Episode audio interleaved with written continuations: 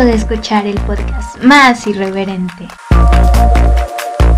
La verdad, nunca antes se había escuchado tan cruda.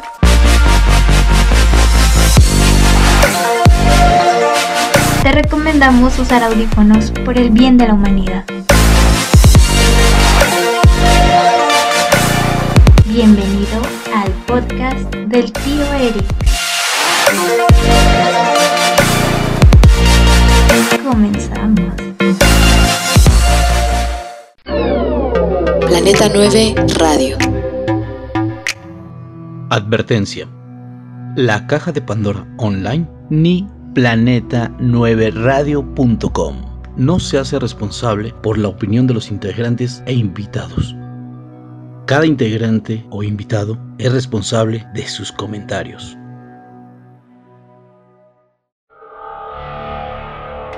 Prepárate.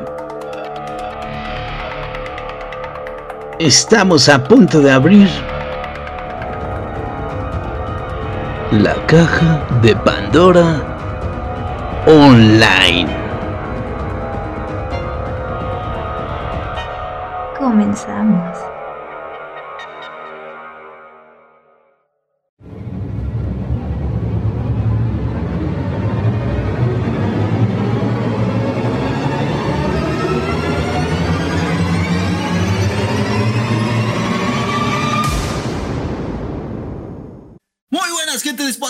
Gente de Planeta 9 Radio. Muy buenas noches. Esto es la caja de Pandora Online. Estamos muy contentos, muy agradecidos con todos ustedes porque hemos recibido muchísimo apoyo, muchísimo durante esta semana. Nos han mandado realmente apoyo muy cabrón, muy hermoso, ¿verdad, mi carísima Luna? Que aquí está acompañándonos. Aquí andas, ¿verdad, mi Luna? ¿Cómo estás, Luna? Súper claro que sí, muy buenas noches, espero que todos estén muy bien, espero que estén de maravilla. Hoy vamos a empezar la nueva temporada, gracias a todos por escucharnos y por seguirnos, de verdad estoy súper emocionada y súper contenta porque vamos a empezar con esta sección, así que tío, por favor, dala, gracias.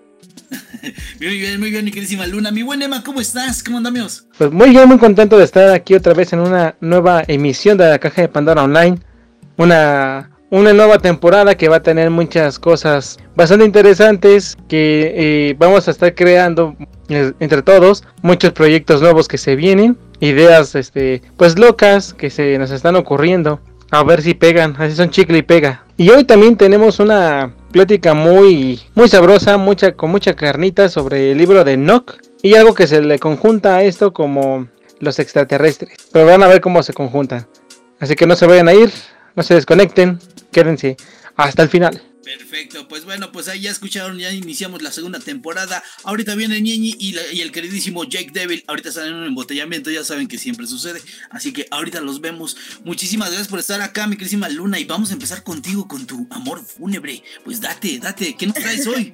Claro que sí, muy buenas noches a todos, espero que estén de maravilla. Hoy vamos a empezar con un tema súper bonito, súper interesante que yo sé que a muchos les va a agradar y esto se llama Amor Dividido, del amor fúnebre obviamente de yo, soy doctora Chernobyl. Así que chicos, espero, espero que estén demasiado bien, perdón por empezar así tan rápido. Y vamos a hablar sobre esos amores que han estado súper a la distancia y no solamente a la distancia, es que no puedes tenerlos. Gracias por escucharnos, así que hoy tenemos una historia súper conmovedora de un amigo, gran amigo que se llama Miguel. Así que gracias por compartir la historia. Síganos en todas las redes sociales. Perdón si no sueno un poco coherente, pero ando un poco indispuesta porque ando en el tráfico, pero dando siempre lo mejor. Así que chicos, vamos a escuchar esa historia de Miguel que dice que ha sido un amor dividido porque vaya, se ha enamorado de una mujer, de una chica que se supone que es su mejor amiga. Así que no sé qué piensas tú, tío. Por favor, dame tu explicación de qué piensas de esas personas que se enamoran de las amigas o de las personas que piensas que quieren tus amigos o así. Por favor. Pues está, está complicado, está, no sé, está algo raro. Muchas veces este, se confunde ese cariño por, por ya tener, este, tener o querer más bien una relación con tu, con tu amiga, ¿no? Pero hay, hay veces en la, en la que sobresale, sobresale tanto el cariño y el amor de, que sientes sobre tu amigo que, el- que neta sí, sí te llega a confundir. Me ha pasado, me ha pasado muchas veces. Pero. Ok, bueno, pero un paréntesis. A ver, un paréntesis, perdónenme que los confunde un poco, que los frene. Pero Ajá. tú qué piensas de un amor o una amistad que se supone que debería de ser algo linda, algo contundente, algo de apoyo? Y que de pronto diga, ¿sabes qué? Me enamoré de mi amiga o algo así. ¿No crees que sería un poco insensato? Pues no, no creo, ¿eh? Muchas veces. ¿Por qué eh, no? eh, ¿Por qué no? Porque ¿Por qué es no te que- hace creer que enamorarte de tu amiga o de tu mejor amiga o whatever o viceversa sea insensato? Se supone que sí, porque se supone que la otra persona te está entregando fidelidad y un poco de certeza a lo que hace, ¿no? Ah, bueno, sí, en ese, en ese aspecto sí. La verdad es que sí, sí, sí, sí. Te, te- te digo, te lo digo así que sí es este confuso por esa situación, porque hay muchas veces que se llega a la, demasiado la confianza y es donde ya empiezas a, a darte vuelo de otro, por otros rumbos. Pero si estás bien Ujú. puesto, si estás bien parado con, con que pues es mi amiga, no mames, o es mi amigo, ¿cómo, cómo voy a andar con él o con ella, no? Si, si le tengo un chingo de confianza como para que aproveche eso, ¿no? Y eso, eso es Bueno, lo perdón yo- que te interrumpa, pero ni siquiera vale el que tenga un chingo de confianza o el que sea el todo para mí o el que sea el todo para ti. El por qué lo harías. Si se supone que tú estás diciendo, ¿no? Que se supone que hay como algo recíproco. Pero es eso que tú dices que recíproco no deja de ser así. Entonces, ¿por qué tendrías el amor por alguien de tus compañeras o alguien que dices que es ser tu mejor amiga? Es que sabe, el amor es, es raro, Luna, es No muy te raro. pongas nervioso, amigo.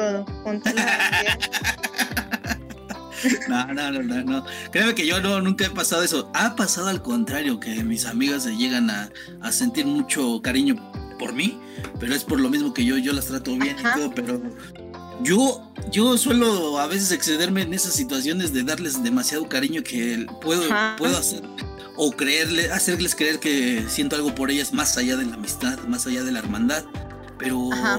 se los dejo en claro muchas veces de que pues no, no, no, no, yo, yo respeto muchísimo a la gente que, que me apoya, a la gente que está conmigo. Ok, y la pregunta tal vez que me hacen muchos suscriptores y todo eso es, ¿has sentido alguna vez algo por una de tus mejores amigas? ¿Yo? No. Ajá, tú, Más, más allá, más allá de, de la amistad y la hermandad, no. claro, no. no, seguro. Sí. Ok, Gemma, quisiera escuchar tu opinión. ¿Has sentido alguna vez algo por alguien más que sea tu mejor amiga o algo así, o que tú pienses que es tu hermana, pero al final del día terminas sintiendo algo? Mm, No, bueno, bueno, son amigas, pero no así amigas super amigas. Am, sí, pero cuando son muy, muy amigas, que sí, son como de. eh, hablamos diario y por ejemplo, en la escuela sí nos veíamos diario. Pero no, nunca pasó. También en el trabajo tiene una amiga Claro. así, jamás pasó. ¿Qué te había pasado en algún momento de tu vida? Eh, sí, ¿Cómo te sientes al respecto? pues. eh, se siente Perdón, raro. sí, Se siente raro porque. Si creo que a nuestros escuchas algo, les agrada escuchar el cómo se siente. Claro, claro, Luna. Creo que, que pienses que si vas y le dices, que a lo mejor no siente lo mismo, Ajá. va a valer madre. Eso sí, se echa, se echa a perder todo. Entonces tienes que ser muy cuidadoso con eso. Ok, un paréntesis. ¿Por qué tú, Eric, dices que se echa a perder todo? Porque ya cuando llegas a esa situación de, de sentir alguien, algo por tu mejor o mejor amiga, este, pues ya se acaba la, la confianza Ajá. y este, el cariño. ¿Por qué? Porque si eh, tú, tú lo sientes Ajá. por la otra persona y la otra persona no lo siente, pues ahí es donde ya empieza el dilema y es lo que está comentando aquí Emma, de que ya te sientes un poco incómodo o incómoda, Ajá. ¿no? ¿Tú qué piensas, Emma? Pues sí, es que eh, no, no, no sé si pierde confianza, más bien como que pierdes esa, esa amistad. Porque entonces ya, todas las situaciones juntos se van a tornar extrañas. Cualquier situación, cualquier encuentro, eh, cualquier, sí, cualquier momento que estén juntos, se va a tornar algo muy extraño. Ya después de que a lo mejor vas y le dices y a lo mejor no siente lo mismo, más que lo que siempre como que es un amigo y ya. Ok, Ya. quisiera abrir un enorme y gran paréntesis a lo que me están preguntando todos los seguidor- seguidores, perdón. Es, Sí, sí, sí. ¿alguna vez has sentido algo de lo que yo te estoy mencionando? Con alguien que tú digas, es mi mejor amigo o es mi hermana, pero inevitablemente siento cosas por ella o siento cosas por él. Pues sí, en algún momento es igual sí, pero como te digo, ¿Ah, mejor sí? escoges Ok. quedarte callado a no Ajá. a no decir a, a no decirlo para no cagar la amistad. Ajá. Ah, Ok. Eso es mejor. Nos puso entre las tío. las- Es que No, no, que pongo no. entre la espada y la pared. O sea, tiene que ser algo súper concreto. no se da oso. Tienes algo, tiene que ser algo súper concreto y algo súper conciso. Así que tú, tío, ¿qué piensas? ¿Te ha No, pasado que algún no. momento de tu vida? No, no, nunca Espero me no estar inmiscuida en eso, gracias. No, no, no, jamás, jamás, jamás. Así como el poema, pues este, llegamos a, a una situación en la que respetamos la amistad y preferimos más la amistad que, Ok. Que intentar algo que puede ser fallido, que es un 95% que sea fallido siempre. Así que pues no. Y, y- y hay veces en las que yo digo, si yo siento algo por alguien, se lo digo y listo, no, no, no tengo por qué estar escondiendo. ¿Y alguna vez te has atrevido a decirle algo en lo que sientes? Sí, a todo el mundo A se lo lo que digo. te estás mencionando, ¿de verdad te lo, me lo juras? Sí, claro. Porque déjenme decirles algo, hay muchas personas que conocemos en nuestro entorno que son súper cobardes y se guardan siempre las cosas. Sí, ¿Estás seguro de que lo has hecho? sí, sí. sí. ¿Seguro? ¿No Sí, sí. tiemblas? Tú se escucha súper titubeante, gracias mi vida. Ahora Emma, Oye, tú, oye. No, no, no. Yo, ¿no? no, yo, yo soy manco Ajá, para tú. expresar emociones. Bueno, ya sabemos que somos y que eres manco para todas las situaciones que se Entonces en la vida. imagínate, me estás preguntando sobre expresar emociones, oye. No, para nada. ¿Y Pues tú, imagínate, supongamos que todo... Ay, madre mía, ¿por qué me lo preguntan a mí? Ah. Yo te les- no, miren, yo les Ah, voy a decir algo. Échale. Yo creo que la mayoría de las personas que me siguen y que nos siguen nosotros en la caja de Pandora y por independientemente piensan o pretenden que yo tengo a alguien, no tengo a alguien. El día que lo tenga lo van a saber. Sí. Eh, el día de mañana que tal vez se presente ese alguien que pueda marcar una pauta distinta en mi vida, lo voy a supermarcar porque así tiene que ser y ustedes lo saben. Claro. No hay por qué Así que ahorita por... eh, ok, ahorita por el momento en El día que lo marque, el día de mañana que sea distinto, lo sabrán. Por el momento no. Muy bien. Eso está bueno, está bueno. Es lo que te digo que no, no hay que esconder sentimientos ni nada. Gracias, amén. Pero me voy a tatuar a Antonio en mi brazo, ¿no es cierto?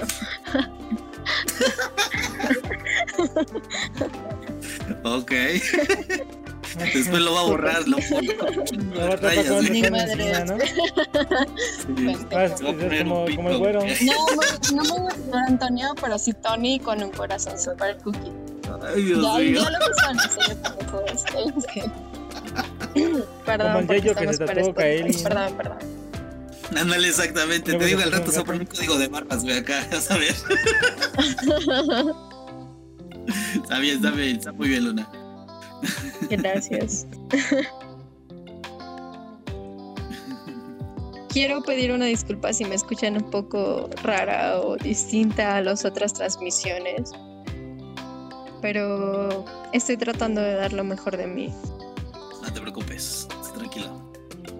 Gracias. ¿Qué más, mi queridísima Luna? ¿Qué más? Échale. Pues, ¿qué les puedo decir? Hoy me acaban de dar una noticia súper impactante, súper impresionante.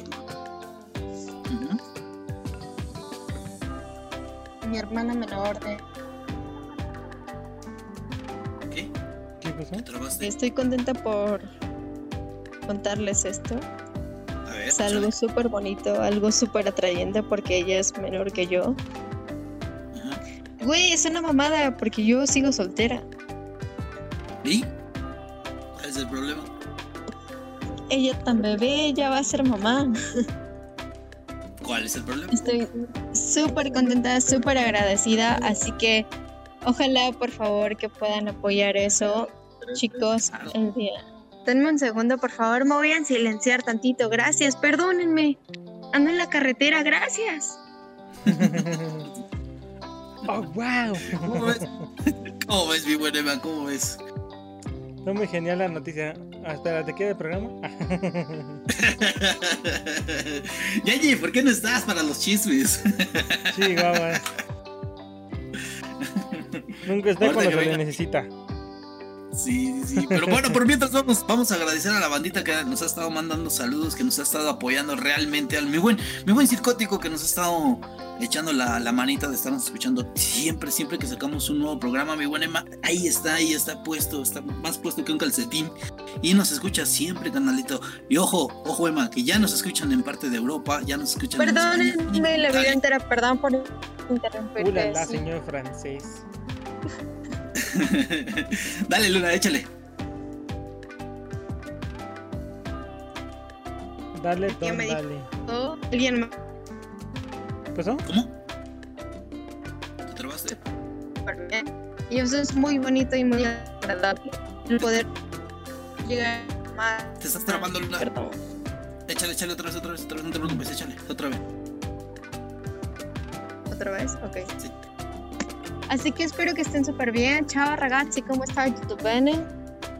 Me agrada que nos, estemos, que nos estén escuchando en Italia. Eso es súper bonito, súper agradable. Perdón si me escucho un poco trabada. Es que no me encuentro en el lugar donde tengo que transmitir. Así que mil, mil gracias. Y vamos a darle con todo. Te escucho, tío. Claro que sí, Luna, claro. Y, como lo dijiste hace rato, pues ya iniciamos una nueva temporada. Y qué chingón, qué chingón que ya llegamos a Europa. Ya nos están escuchando en otros lados del mundo. Que la verdad, al principio, como se los dije el, el episodio pasado, no pensaba que esto llegara tan lejos. Yo no pensaba que esto fuera más allá de mis amigos, ¿no? Más allá de la gente que me ve en la plataforma de Anime TV. Pero gracias, gracias a Kaiosama, al de arriba, que llegamos hasta las partes más recónditas del planeta Tierra. Ya llegamos a Italia, ya llegamos a España. Próximamente vamos a llegar a Rusia, señores. Próximamente van a ver que sí, aunque no nos entiendan ni madres, pero vamos a llegar hasta allá. Esos camaradas mexicanos son bien pendejos. ¿Los mexicanos son bien pendejos? Nada más nosotros, esos camaradas mexicanos, nada más, más a nosotros. Disculpa. Mira, yo considero que el mexicano tiene no, yo considero que el mexicano tiene una creatividad súper, súper... No decir yo que vengo del norte y escucho siempre cómo hablan mexicanos, como ustedes lo dicen, que siempre alargan las palabras y todo eso. Es súper bonito, gracioso. Yo creo que cada quien tiene su cualidad y hay que valorarla así es. Y pues más que valorarla, hay que apreciarla. Demasiado aprecio porque somos la cultura más, más bonita de todo, el, de todo el planeta Tierra, créanme. Yo he visitado varias partes del mundo y... No sé ni qué madre estáis, diciendo, pero hay que aprender lo que dice el tío porque es un dialecto súper importante para nuestro, para, para nuestro país. Así que vamos a valorar lo que dice el famoso tío Eric, ¿ok?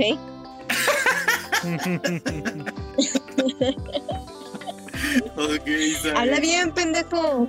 Pues estoy hablando bien, tú que no me escuchas bien. No estás hablando bien, estúpido. Perdón, a todos los escucha, gracias. Fallas técnicas. Para que se den cuenta de que es sin filtro. Ojo, ojo, ¿ya ves quién está hablando mal? Ay, Luna. Pero bueno, mi querida Luna, ¿qué más tienes? ¿Qué más tienes? Pues solamente eso, mencionar que si en algún momento de sus vidas sienten que tienen que expresarle amor a alguien, incluso si sea tu amigo o tu amiga, hay que hacerlo. Yo creo que el día de mañana no tenemos vida asegurada. Yo creo que el día de mañana Dios no decide cómo estamos seguimos o no seguimos. Entonces siempre hay que dar todo y cada uno de nosotros. No se frenen, ¿saben por qué? Porque el día de mañana nos vamos a arrepentir rotundamente por no dar lo mejor de nosotros. Un amor dividido es aquel que no valora, que no ama y que no se da cuenta de que está poniendo unas pautas o unas rejas dentro de su destino. Así que tienen que darle con todo, con toda la emoción. Yo siempre he dicho algo muy importante y no me voy a cansar de decirlo, es que si Dios te pone las personas por algo, tienes que amarlas, aprovecharlas hasta el último momento.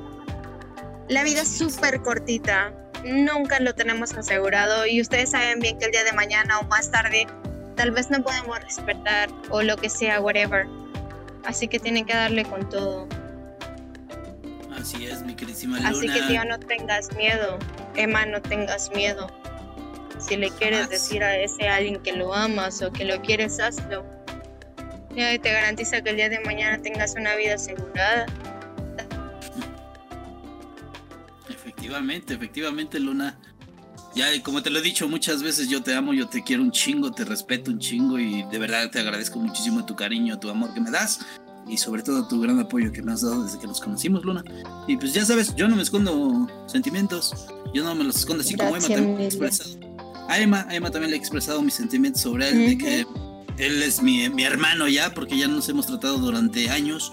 Y te lo perdiste en el episodio pasado, porque ahí, ahí estuvimos confesándonos todos de tiro con, con la este le tiramos a las escopetas nosotros llamamos los patos y le tirábamos a las escopetas y pues sí ahí nos expresamos muy chido entre todos Luna y de verdad te lo vuelvo a repetir te amo te quiero te, te quiero y te necesito mucho en mi vida porque me has ayudado un chingo espero yo también haber sido de tu de tu agrado y de tu utilidad ser un utensilio más en tu vida que de verdad eso a mí me da mucho mucho orgullo y de verdad no, no me pesa de que alguien lo utilice de esa forma, porque creo que es lo más bonito que puedes tener en la vida, aparte del dinero, este, que seas útil para alguien más. Estos son los verdaderos influencers, señores, señores que nos están escuchando. Los verdaderos influencers son los que realmente influyen en la vida de otro.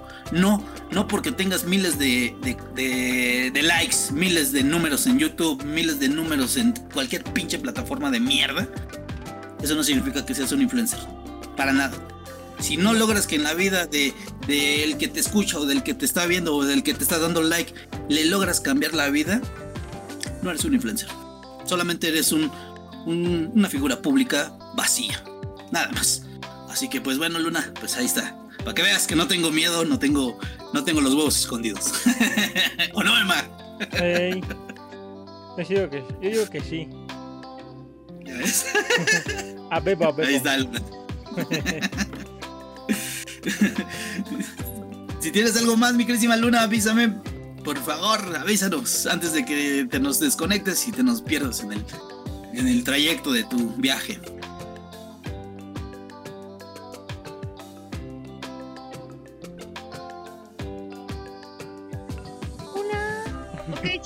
Espero que me escuchen bien. Perdón, perdón, perdón, estoy teniendo un poco de interferencia. Yo creo que, así como les mencioné ahorita, como les menciona el tío Eric, como les menciona Emma, y se pongo Ñañi y Jake si estuvieran acá, siempre tienen que dar lo mejor de ustedes. Y mil gracias por escucharnos y por hacer que llegue a más personas esta transmisión. Gracias por escuchar los podcasts en Spotify y también gracias por seguirnos en las redes sociales. Yo creo que voy a terminar mi sección con esto. Yo creo que no debes de tener miedo y otra cosa que deben de tener en mente, no todos los influencers deben de ser alabados, yo creo que deben de alabar o de querer a aquellas personas que de verdad hablan con lo que es. Así que perdón tío si no me escucho bien, porque ya escuché que todos andan criticando que no me escucho bien. Perdón, no estoy en casa, gracias. Y yo creo que tiene que ser eso, siempre tienen que luchar por lo que quieren y por lo que tiene que prevalecer en su pensamiento, en sus sueños, en sus metas, siempre tiene que ser así. Porque el día de mañana que no lo hagan, yo sé y se los juro y por cuenta propia sé que se van a estar culpando por no hacerlo. Así que tienen que hacerlo sin afán y sin medida. Sin miedo. Sin miedo, Sí, papi. exactamente. sin miedo al éxito, papi. Exacto. Eso. Así que tienen que bueno. darle con todo. Échale eso, eso, eso es mi Luna. Pues sí, así como lo dijo Luna, tengan los huevos suficientes para decirle a la persona que apoyan, a la persona que admiran o que simplemente quieren, díganle eso, te quiero. Con eso, con eso, créanme, Exactamente. Créanme que van a estar muy Ahora, tranquilos. otra muy cosa súper importante. Nada ni nadie los puede hacer cambiar. Si ustedes quieren luchar por algo, tienen que hacerlo. En esta vida llegamos solos venimos solos y morimos solos. Mi frase. Tienes que luchar por eso. No hay nada ni nadie que te diga que sabes que necesitas de alguien para poder salir adelante porque no es así. Tienen que ser realistas. Y el ser realistas no es ser sumiso o no es ser sumisa. Tienes que valorarte a ti como persona y valorar tus sueños sin duda alguna. Así que tienes que darle con todo. Santa Madre de Dios, que se me está cortando la señal, tío, perdóname. bueno, pues ya ahí está Luna, Luna, la doctora Chernobyl con su sección de amor fúnebre, que de verdad estuvo muy bueno. Nos batió otra No, vez perdóname, nuevamente. No te preocupes, Luna, no te preocupes, no pasa absolutamente nada. Tú tranquila, no pasa nada. Entendemos la situación, no pasa absolutamente nada. Así que pues muchísimas gracias, mi querísima Luna, por favor, ahí síganmela. Ya saben dónde seguirla. O, o de una vez vamos a aprovechar ahorita antes de que se nos vaya Luna, rapidísimo, pásanos tus, tus redes sociales para que te busquen la gente que te está escuchando y que te está viendo. Bueno, ahorita no te están viendo, pero la gente que te está escuchando en Planeta 9 Radio, por favor.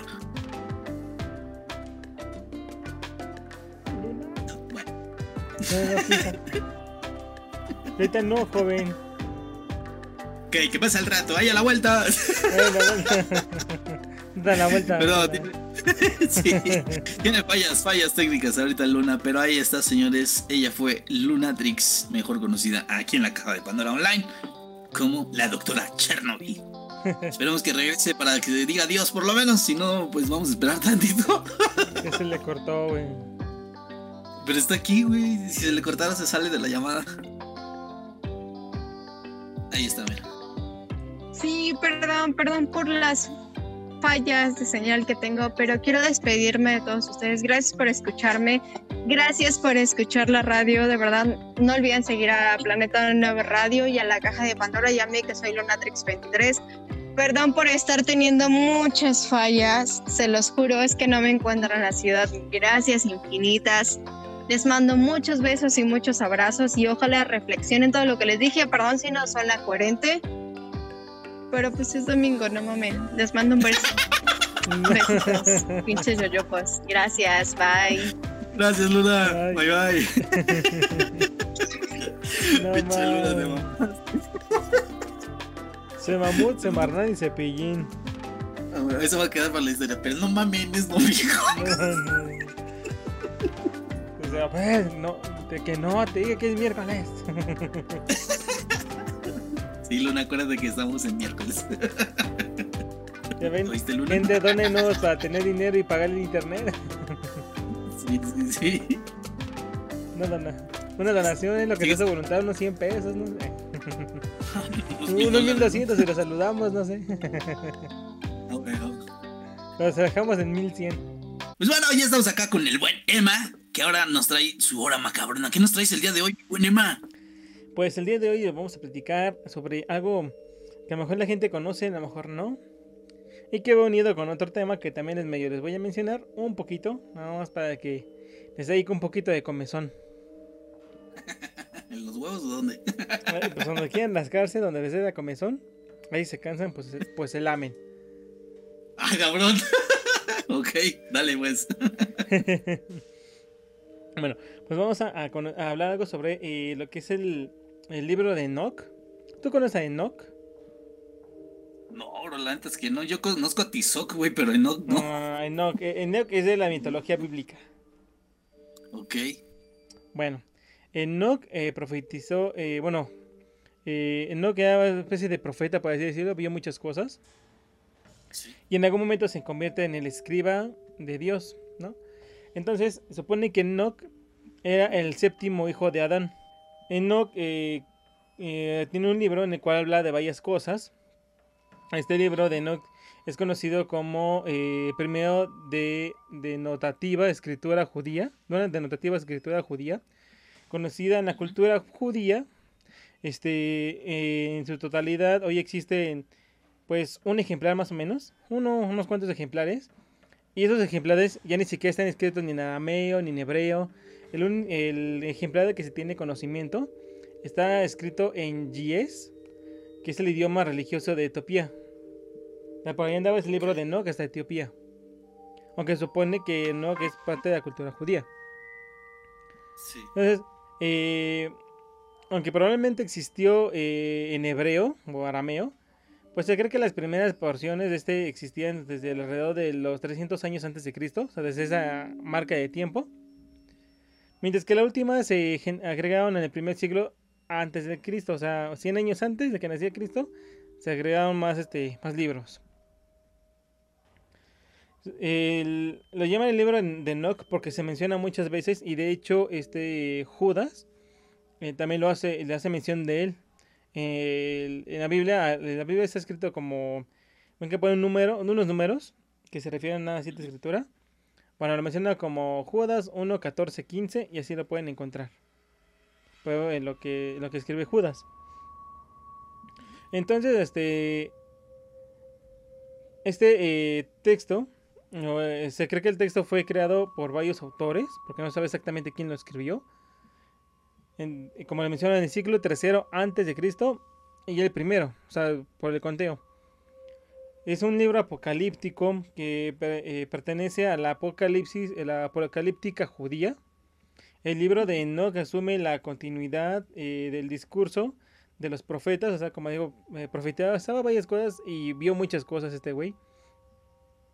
Anticipó el, eh, eh, anticipó de, el mensaje cristiano que enfatizaba la venida de- del Hijo del Hombre.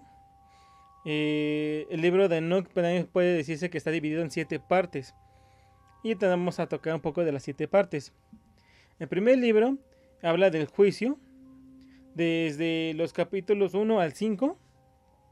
La- son eh, las palabras de bendición de Enoch a los eh, justos que vivieran cuando los, cuando los impíos sean condenados a, a esta este mm, están condenados a la estima o sea a, a que los a, los a los que son este impíos cómo cómo vamos a llamarlos a los impíos a los que no son religiosos o a los que se niegan de la de- religión a los que van Los en ateos. contra de la religión A los ateos, ¿no? Algo así.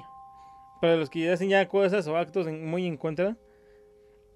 Y si, han visto la serie de Sabrina, la nueva que sacaron en, en el Netflix, Sí. ahí, está el, el sumo sacerdote o el padre impío, algo así le dicen.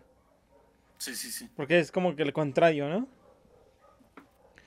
El segundo libro habla de los gigantes o la caída de los ángeles, que es el capítulo del 6 al, tre- al 360. Se- Esto se centra en el tema de los vigilantes o ángeles que, que interpretan el Génesis de, que dice sobre estos ángeles. Supone que los ángeles, esos caídos, tienen relaciones con mujeres, mujeres hermosas que había en la tierra. Y de ahí se, se engendran los gigantes, que son los Nephilim. Que eh, estos Nephilim desarrollan mucha violencia o desatan una gran violencia sobre la tierra y pervierten a la humanidad.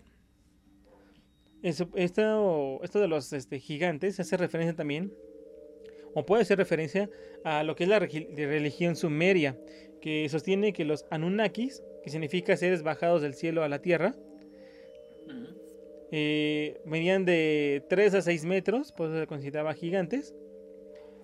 Crearon y esclavizaron a los hombres eh, en provecho propio. O sea, se aprovecharon de nosotros porque nos crearon los, Anuna- los Anunnakis, que también son eh, seres ancestrales, como extraterrestres. Nos- nos Y ahí se conecta con lo demás, pero más adelante lo vamos a ver. Vale, vale. Luego, además del libro de los, de los vigilantes, se, eh, se caracteriza por unir y complementar las historias de los, vi- de los vigilantes con la, con la del diluvio universal.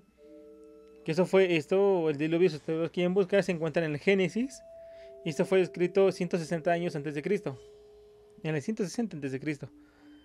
Pero van a encontrar, en el diluvio habla sobre los gigantes y otras cosas que había creado Dios que no tenían vida, que eran hombres hechos de roca. Y en ese diluvio se murieron.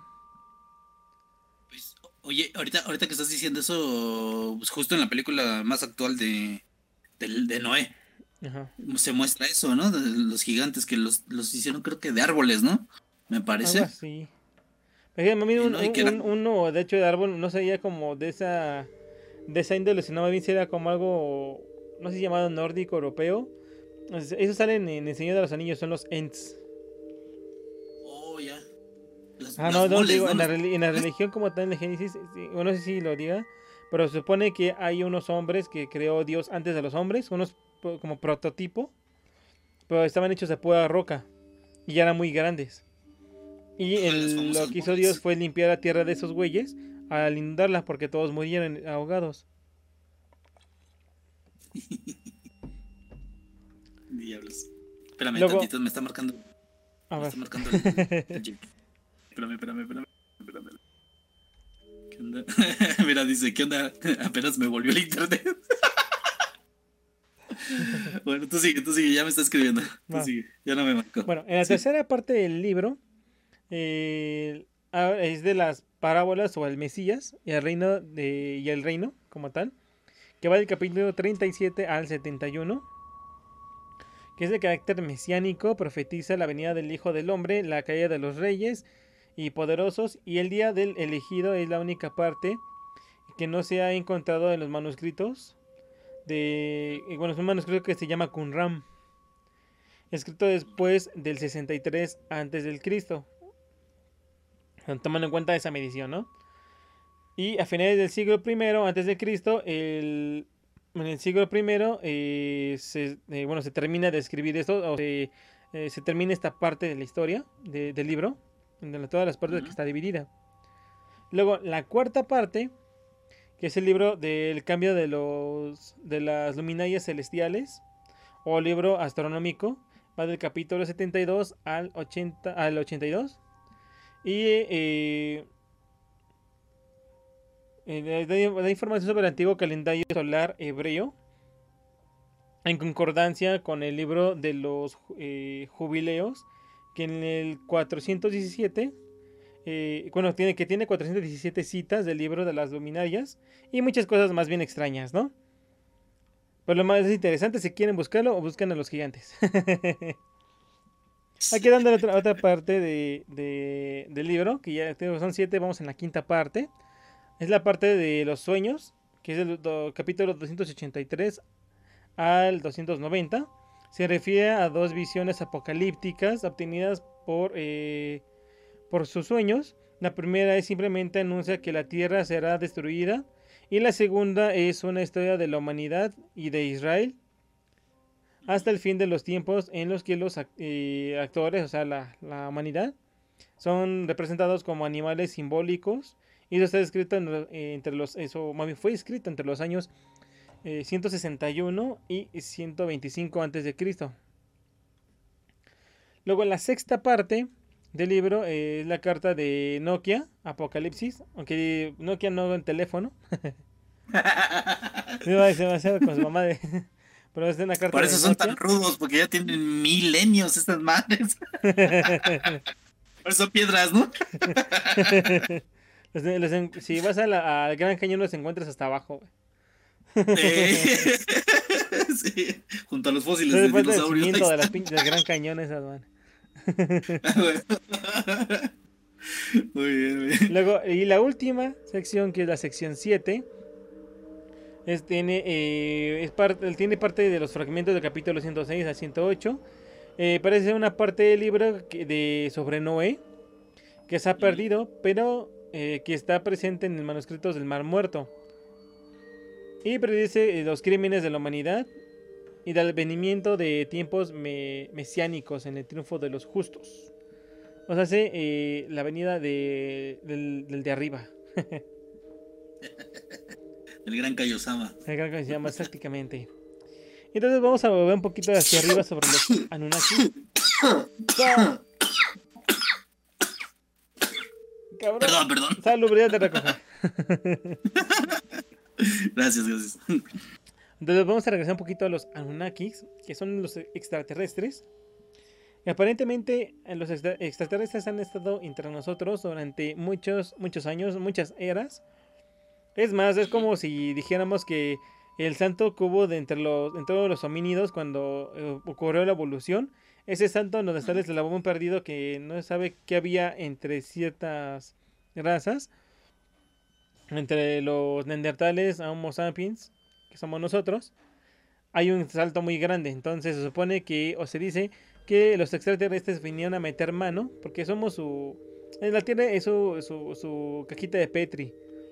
Y entonces somos un experimento en esta cajita de Petri. Y de esos mismos extraterrestres que vienen a ver, pues, cómo va su pinche experimento. salen, salen este, los encuentros que van del primer tipo, segundo tipo, tercer tipo. Y bueno, la clasificación de estos eh, encuentros cercanos fue ideada por Joseph Allen Hynek, o Hynek. Eh, así que fue, es un astrofísico y curioso de que, que se preguntaba si estábamos solos en el universo o si por el contrario nuestro planeta era visitado con frecuencia por seres de otro planeta, otro rincón del cosmos. Eh, que y, se y sí, también se hacía la misma pregunta si había alguien más y que por eso viajaban durante muchos, este, muchos años luz, que para ellos yo creo que son segundos, y llegan a la Tierra, ¿no? Ahí también la pregunta filosófica, ¿estamos solos en el universo? Y pues no. Porque no puede ser, muy, no puede ser que eh, de todas las galaxias y miles de planetas y soles y estrellas y demás, sea el único planeta que, tenga, que tenga vida. Entiendo que hay muchos otros planetas que están en, la misma, en ese mismo horizonte de vida. Pero bueno, vamos a hablar sobre los tipos, eh, tipos de, de, de contacto. Y el primer contacto son las luces en el cielo o platillos voladores. Cuando tú lo estás viendo pasar, que está dando una vuelta, que ya fue por los chescos y demás. que ahora, que ahora, ahora, bro, gracias a la tecnología, se está confundiendo mucho por los drones, porque ya están haciendo drones muy, muy avanzados y los están confundiendo con objetos voladores no identificados. Pero estos sí son ya identificados. Cuando ahí ya no son identificados. Porque de hecho cualquier cosa que vuele que tú no sepas que sea es un objeto volador no identificado. Exactamente, así es. Entonces, si ves un avión super moderno, para ti es un objeto volador no identificado. Pero para quien sabe qué, es, pues es un avión. Sí. También aquí hay que como que identificar qué tipo de cosas puedes ver, ¿no? Sí, sí, sí. Este supuesto avistamiento suponen al, al visitante de un objeto volador no identificado ovni a poca distancia del observador. Eh, es el tipo de contacto más común y miles de personas eh, alrededor del mundo eh, confiesan haber tenido alguna experiencia de esta naturaleza, especialmente en las zonas rurales y alejadas de, las grandes urbes, que no, es, no siempre es así, que también en las, en las ciudades también se ve esto. Pero más raro, ¿no? Ajá, y los, los videos y fotografías testimonial de, de los testimonios al respecto del platillo volador y luces extrañas en el cielo crearon una disciplina que estudia estas pruebas, que es la ufología. Los que quieren dedicarse a, ver el cielo, hacerse güeyes, eh, sean ufólogos. Yo creo que es, muy poco probable que un güey que se dedique a eso, un ufólogo, llegue a ver algo. A que alguien a quien no le interesa eso, sí lo pueda ver. ¿Cómo? Ahora con la tecnología, con teléfonos que tienen muy, muy este eh, muy buenas cámaras o las cámaras mismas con las que puedes estar grabando tienen alta calidad, pues ya muchas cosas que eran paranormales antes dejaron de aparecer. Entonces, a lo mejor eh, ya los extraterrestres que antes se veían ya no se ven. O a lo mejor sí, o a lo mejor los podemos ver alta calidad se dieron tinta, ¿no? Dijeron, ah, ya estos pendejos ya evolucionaron, ya, ya no hay que ir. Ajá. ya, no, ya no dejes que te vean porque te van, te van a contagiar algo. Ahora vamos al encuentro del segundo tipo, que es el, el aterrizaje o modificación del ambiente. Un encuentro del segundo tipo ocurre cuando el observador no solo mira un ovni, eh, también es testigo de cómo este objeto extraño interactúa con el medio causando alteraciones al medio ambiente eh, o con, eh, con quien se está interactuando.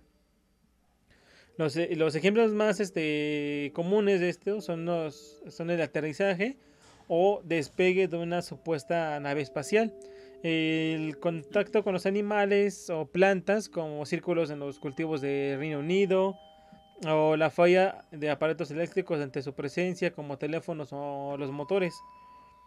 Que dice supuestamente que la que el vehículo que utilizan genera mm, eh, alguna energía electromagnética que provoca que los aparatos eléctricos dejen de funcionar. Los motores, aunque sean de combustión, requieren de electricidad y entonces pues dejan de funcionar igual que un teléfono. Claro, y no, y mucho más, ¿no? Porque de, de, de, de aviones que tenemos nosotros para poder viajar en el aire, ellos necesitan este manipular la gravedad para poder este, flotar en la, en la, atmósfera de nuestro planeta y en el universo viajar a grandes velocidades, pues es obvio que necesitan ese tipo de tecnología y si nos van a putear a nosotros que tenemos una tecnología muy, muy cavernícola para ellos. ¿no? Nosotros todavía tenemos palos con clavos y esos güey tienen armas láser, entonces... Volamos en aviones de papel. ¿Cómo te quieres poner a, a a las patadas, no? Ah, güey, sí, es lo que te dije, volamos, volamos en aviones de papel, güey. Exacto. Oye, oye, pero ahorita que mencionaste eso de, de este, los círculos en, en las en las siembras, que es más común en, en Ingl no, en Escocia, no sé dónde. Creo que sí, ¿no? También en Estados Unidos ¿Sí, ha habido. Son más ¿Qué? los que ocurren en, en, Inglaterra. Ya para allá para donde está Stonehenge, es donde ocurre más. Ajá. Sí, efectivamente. Y es que dicen, justamente eso que acabas de mencionar de Stonehenge, es que decían eso, ¿no? Que era como una base para ellos hace miles y miles de, años atrás. ¿Tú crees que sí sea neta eso de los de los este, círculos? Porque ya hubo una vez una, una pequeña investigación de nuestro queridísimo Jaime Maussan, que él demostró que, que hay gente que los hace, gente humana. Dale. Es que ahí el pedo es que no, o no se tiene el registro de, de ese cultivo un día antes de que ocurriera. Porque nada más está lo que dice el sujeto que es dueño, que dice, no, es que ayer no estaba y hoy amaneció. No, güey, a lo mejor lo estaban haciendo tú ni te te diste porque estabas en otra cosa, ¿no? Sí, o sea, sí, andaban sí, metidos que apretando, todo el día a lo mejor para aventarse todo eso y que quedara bien. Entonces no te diste cuenta hasta que alguien de repente pasó en algún helicóptero o voló algún dron y se dio cuenta de esa madre y fue y te dijo. Y pues tú tienes la idea de que eso no estaba. Y sí estaba, o lo estaban haciendo mientras tú estabas en otra cosa. Pero imagínate, güey, ¿quién tendrá el pinche tiempo para estar ahí? Porque no es de un día hacer esas madres. Yo no. le calculo que por lo menos unos tres meses para hacer uno de esos tan míticos círculos que aparecen en, en, la, en las, este, en las siembras, ¿no? Así, entonces a lo mejor hasta ahí, dentro de eso se puede esconder los que sí son reales y los que no. Sí, sí, sí, eso sí es posible. También, yo creo, yo creo que más bien por eso hicieron esa investigación para ocultarnos algo.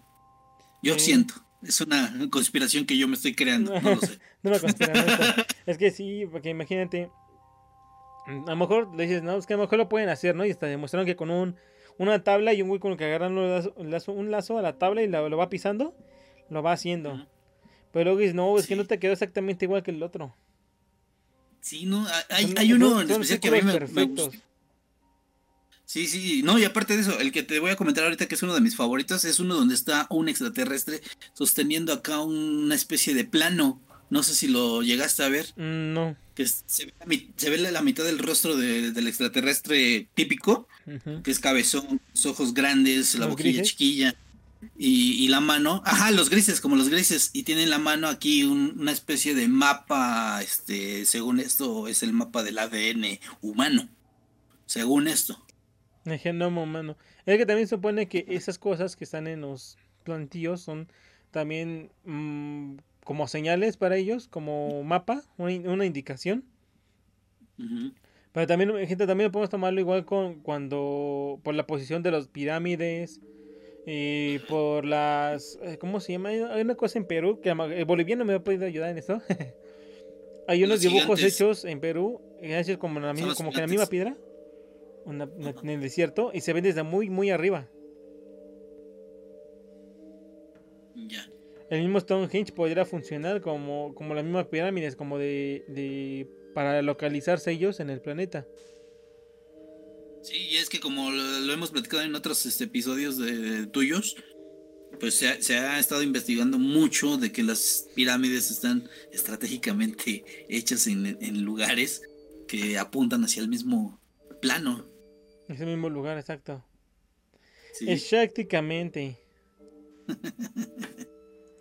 Pero bueno, eso, eso yo creo que, yo creo que eh, te voy a exigir a ti y al buen Jay que hagan un, una pequeña sección de, este tipo de temas, de estas conspiraciones, porque de verdad es muy interesante y, yo me cuelgo muchas veces de este pedo. Pero ya, continúa, continúa, continúa. Y vamos por lo que es el tercer tipo, que es el avistamiento de entidades biológicas. Es en el punto más alto de la escala, en el momento en el que el observador mide una entidad biológica tal y como eh, lo llamó Hinek, el, a los seres vivos inteligentes, dentro o fuera del ovni. En el escenario de estos encuentros eh, suelen ser los bosques, eh, desiertos o sitios eh, alejados de la población.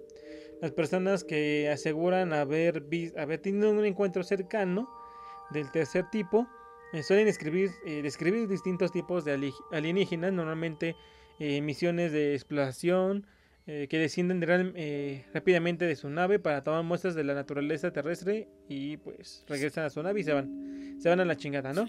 Pero también se supone que dentro de esto hay, quien, hay gente que dice que ha sido adopcida y la y le hacen pruebas, ¿no? Sí, las típicas este, sondas anales. Ándale, como la sonda. ¿Eh? ¿Cómo? ¿Te cortaste? No, digo sí que como la sonda. La, la, sonda anal, pero no, bueno, a lo mejor y sí, sería como...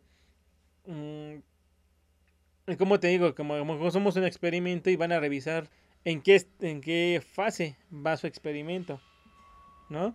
Por ejemplo, digamos que debes ser un científico en un laboratorio y te llevan este, varios tipos de ranas y en esas ranas hay una, hay una mutación diferente o hay algo diferente en cada rana.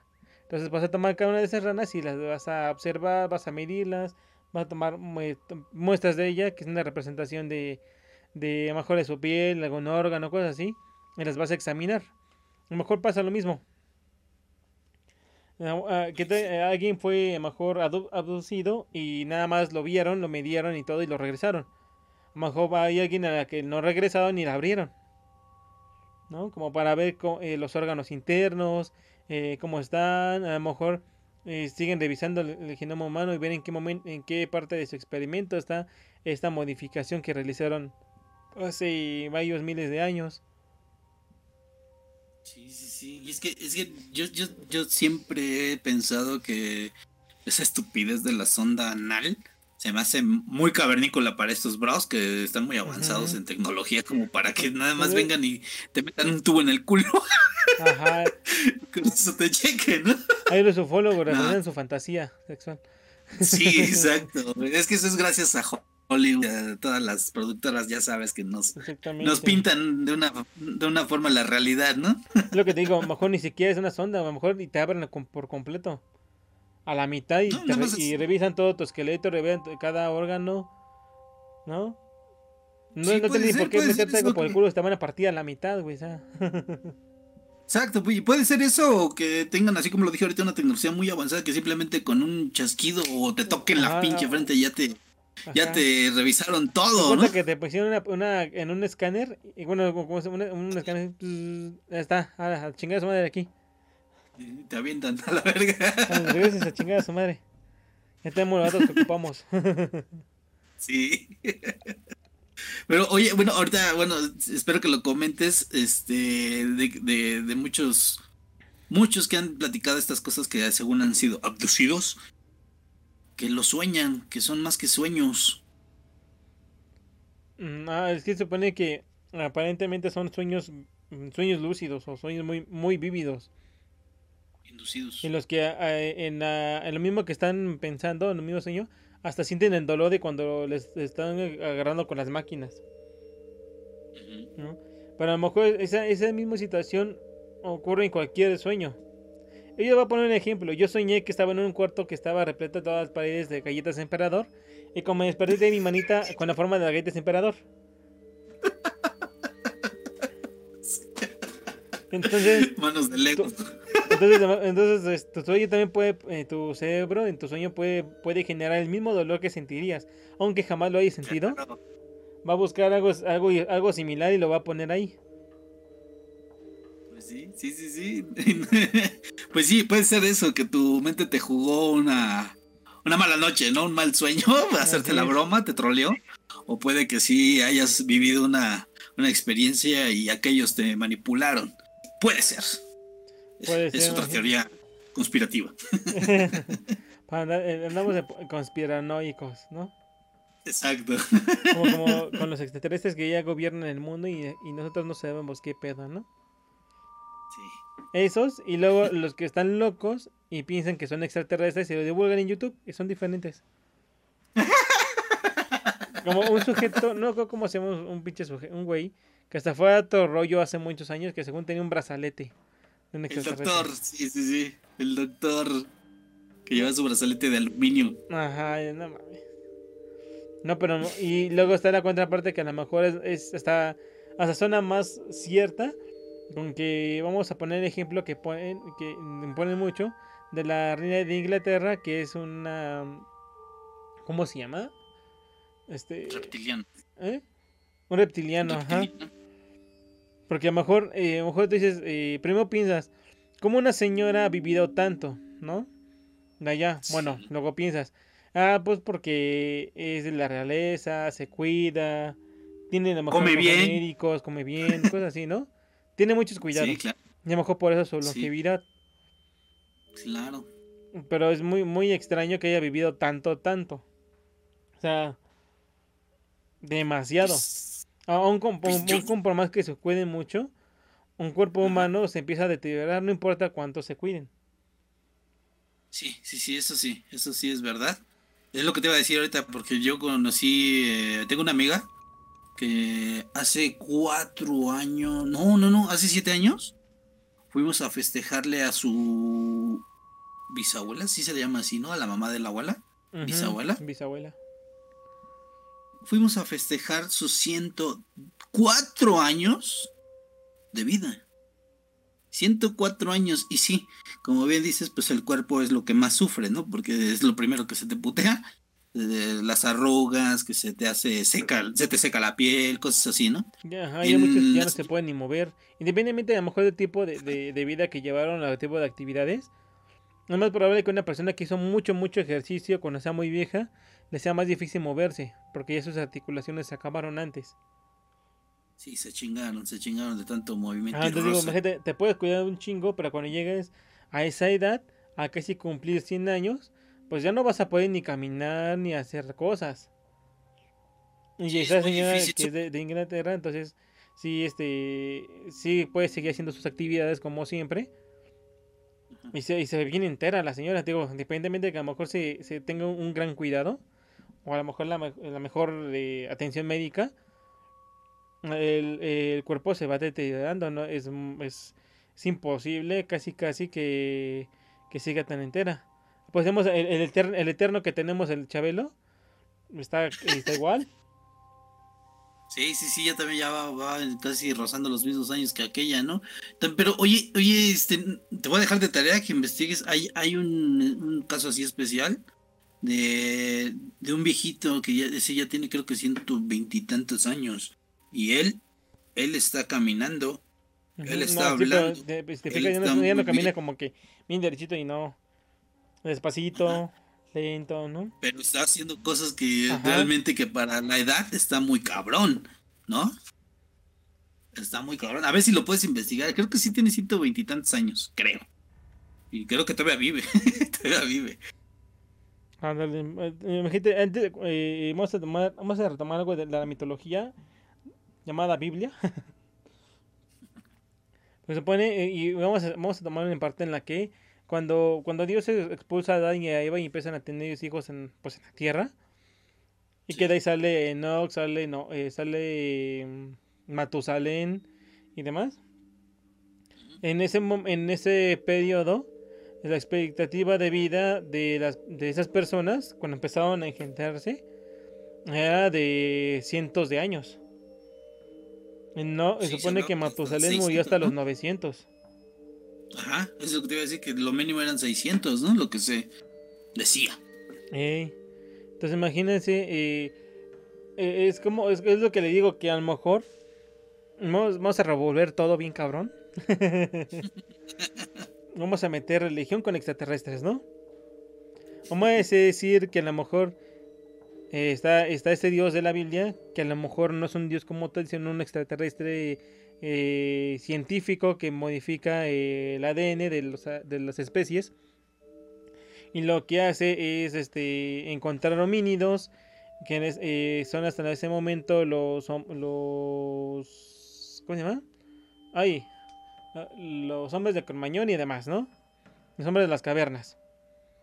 Se topa con ellos, toma algunos los modifica su ADN y luego lo injerta en otro, en otro, otro hombre de las cavernas o mujer de las cavernas y nace otro, otro subtipo de, de homínido con la cabeza, con cráneo diferente, eh, son más altos, menos corpulentos, menos velludos, pero son, empiezan a ser más inteligentes con esa modificación. Digamos que ahí empieza, ahí comienza la historia de Adán y Eva, con esa modificación que, es, que hubo en esos primeros homínidos. Bueno, en esos últimos homínidos, más bien. Sí, los últimos. Entonces, eh, de ahí comienza eh, cuando esos este, últimos homínidos podían vivir cientos de años. Y luego siguen haciendo modificaciones hasta que ya, ya estos últimos dos Homo sapiens, estos últimos homínidos, nada más podemos, tenemos una expectativa de vida eh, normal que sube hasta los 70 años. 70, 80 años. Sí, 80 años más o menos ya es, ya es muy raro. Como dices, el, el, que vive hasta los 100 nomás. Pero ya, ya puede, no debía estar a los 105, no 106. A lo mejor en este, el número más, más, más viejo, el número 224 años. Y ya no va a dar para más. Estaría cabrón, güey, que llegara a los 130, güey, ¿te imaginas? Vivir más de un siglo, no estaría cabrón. Pues uno sueña con eso. Es de ahí la, existencia de Wolverine. ¿De qué? De Wolverine, la existencia de Wolverine. en la que se, se, yo creo que yo creo que fue por eso, ¿no? Ese, ese anhelo de, de que una persona viviera tanto. Sí. Nada más como un dato ahí, este, si toman de referencia las películas de Wolverine, la de Origen de Wolverine, a que a muchos no les gustó, y luego la llevan desde ahí hasta la película ahorita de Logan. Logan tiene más de 200 años. Sí, sí, sí. Con lo que me dice la película, que está un Logan muy chiquito, como de 8 años más o menos, es en 1835. Digo, más o menos de 8 años, y, si entonces vamos a decir que Logan nació en 1827. Sí. entonces en sus cuentas hasta el 2000 ¿Qué es 2029? Que, que sucede la película de Logan, pues ya, tiene más de 200 años. Sí.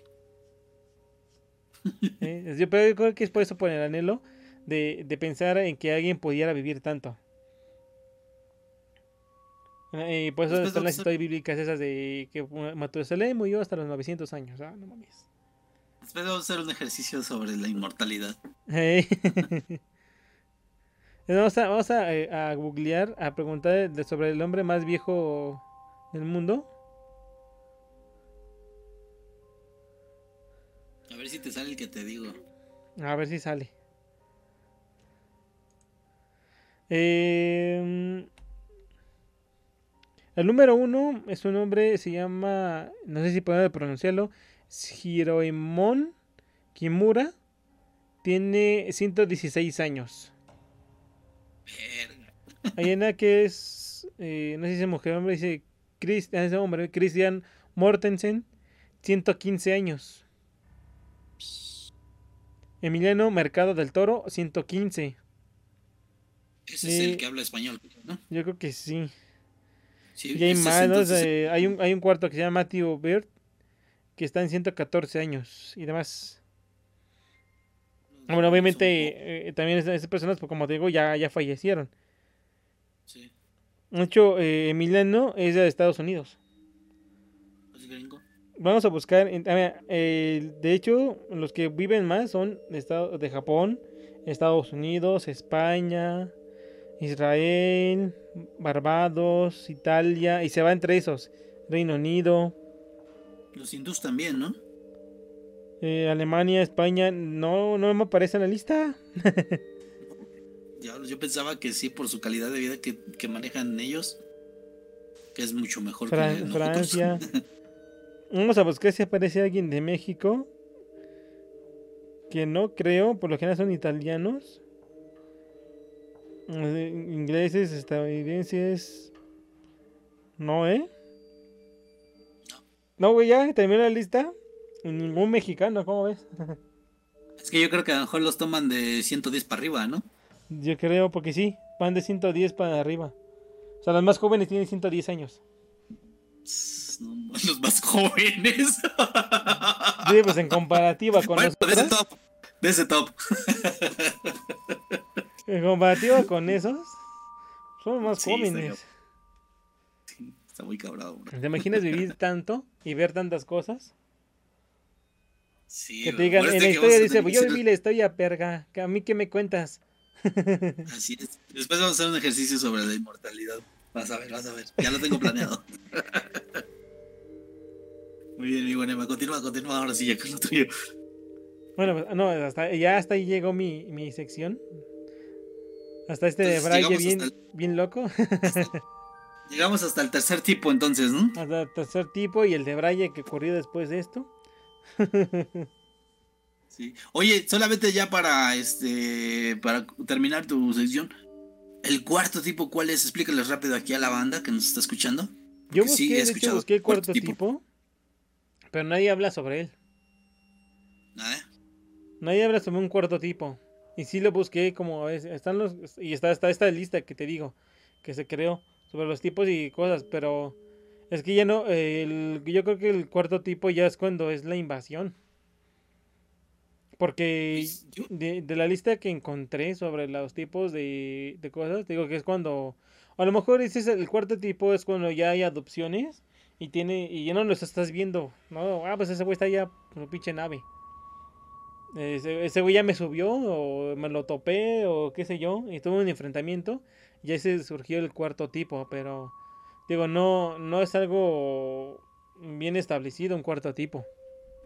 Eh, bueno, es lo que te iba a decir. Yo tengo por ahí un, pequeño este o vago, vago recuerdo de haber escuchado que el cuarto tipo es esto de los de los híbridos, que ese sería el cuarto cuarto tipo de encuentro, que ya es el encuentro sexual. Porque la vez pasada, ¿te acuerdas que nos mencionaste el tipo de, de extraterrestres que se tiene conocimiento de existencia, al parecer? Son de estos tipos los que son los, los famosos ángeles, que ellos son producto del encuentro sexual con humanos. Y ese, ese yo tengo, no sé por qué no, ni, ni recuerdo dónde, pero recuerdo bien que ese era el cuarto tipo. Sí, bueno, de, de- de- de hecho eso, eso, eso también creo que lo mencioné, hasta con el libro de Nock, con los Anunnakis, en este caso, más bien los, los gigantes, que son, se supone que los gigantes son hijos de mujeres con ángeles, son los ángeles caídos. Cuando en la antigüedad se crean los gigantes. Por ejemplo, un gigante, un, un Nephilim, era este, Gol, no, Goliat, no, sí, Goliat, era un Nephilim. Goliat. Se supondría, ¿no? Porque no sé exactamente cuándo medía Goliat. Pero referencia a que son muy altos, muy grandes, son como un gigante. Entonces Goliat tendría que haber sido Nephilim. Ahí está. Pero bueno, ¿tú crees que sí sea ese el cuarto tipo? Yo creo que sí sería ese. Digo, ya cuando tienes un contacto directo. Y digo, en, la- en la lista que se acuerda por ese del, del Geoff Allen, que es el astrofísico. Digo, no, no, aparece un cuarto tipo. Yo creo que vamos a poner aquí y ahora. Nosotros decimos ay, que el cuarto tipo va a ser cuando ya hay, ya hay un tipo, hay un contacto físico directo. De cualquier índole, pero un contacto físico directo con, con el dicha, simple hecho de que te dicho ser vivo. Sí, con el simple hecho de que te toquen la cara, ya, eso ya es el cuarto tipo. Que, que te, metan su en la boca y que se den por donde, donde orinan. Como en la película de Scary Movie, de los ándale. marcianos que orinaban por el dedo. Ah, no somos tan diferentes. Eh. Ay, Dios.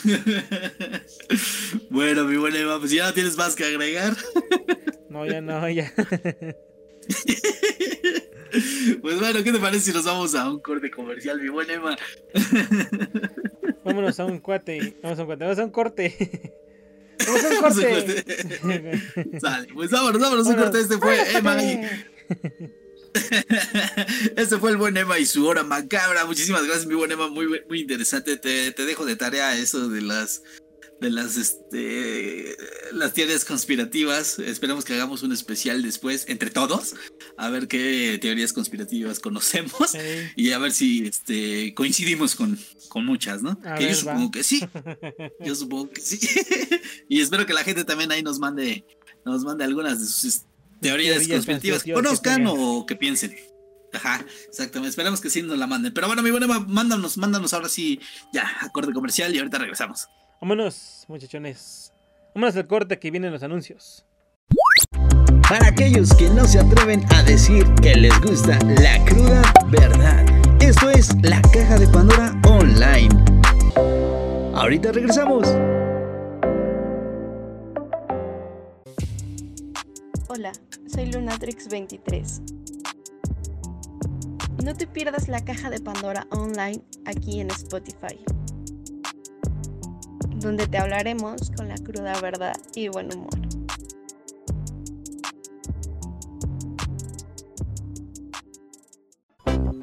GNC Shop, una empresa de distribución y producción de ropa con diseños y bordados hechos completamente a mano. Precios realmente accesibles, pregunta por ellos en nuestras páginas de Facebook e Instagram. Si quieres ser envidiado, recuerda que encontrarás los mejores diseños solo en GNC Shop.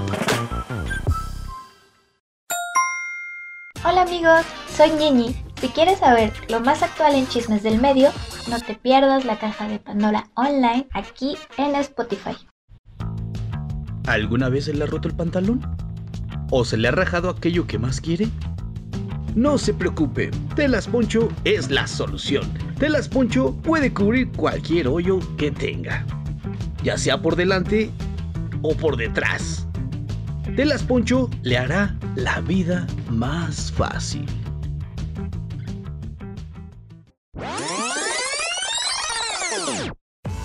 No te pierdas la caja de Pandora Online aquí en Spotify. ¿Estás aburrido y no hay nada que hacer?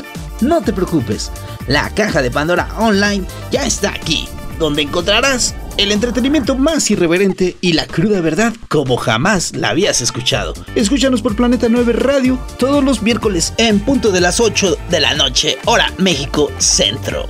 Y si te perdiste el capítulo pasado, escúchalo solo aquí por Spotify.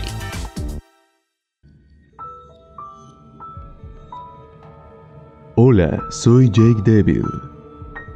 No te pierdas la caja de Pandora Online aquí en Spotify, donde te hablaremos con la cruda verdad y el buen humor.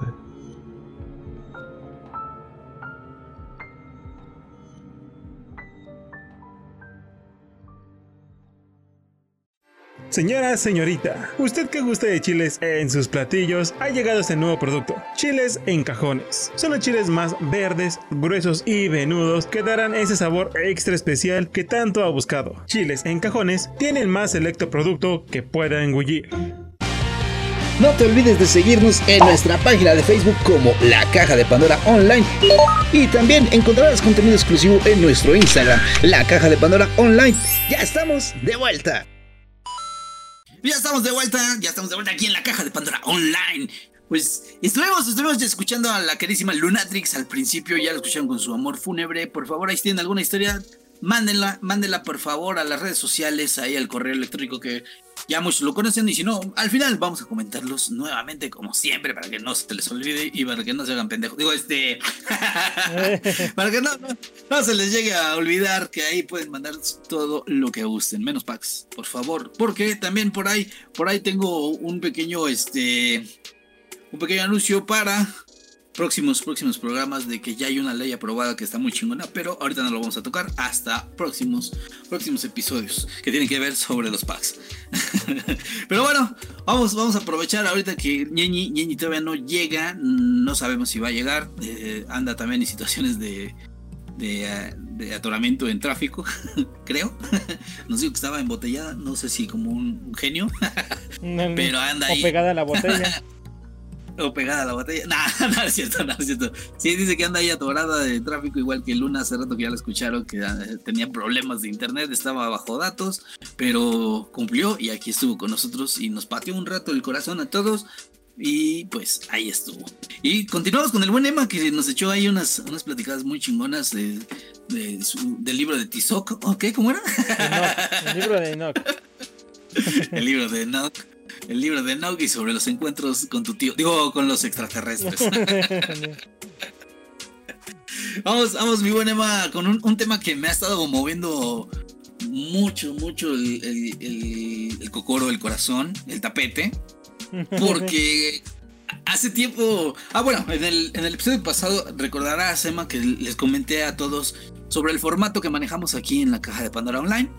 Que fue más que nada una inspiración al gran programa que, que el comediante Franco Escamilla creó, creó así de la nada y con sus propios, ¿cómo podemos decir? Este, medios, con su escasez de conocimiento en el, en el medio de, de esto de los videos en internet y sobre todo en esto de la, podría decir del periodismo, ¿no? Porque esto es como una especie de, de, de, ejercicio de periodismo lo que hace en, la mesa reñoña.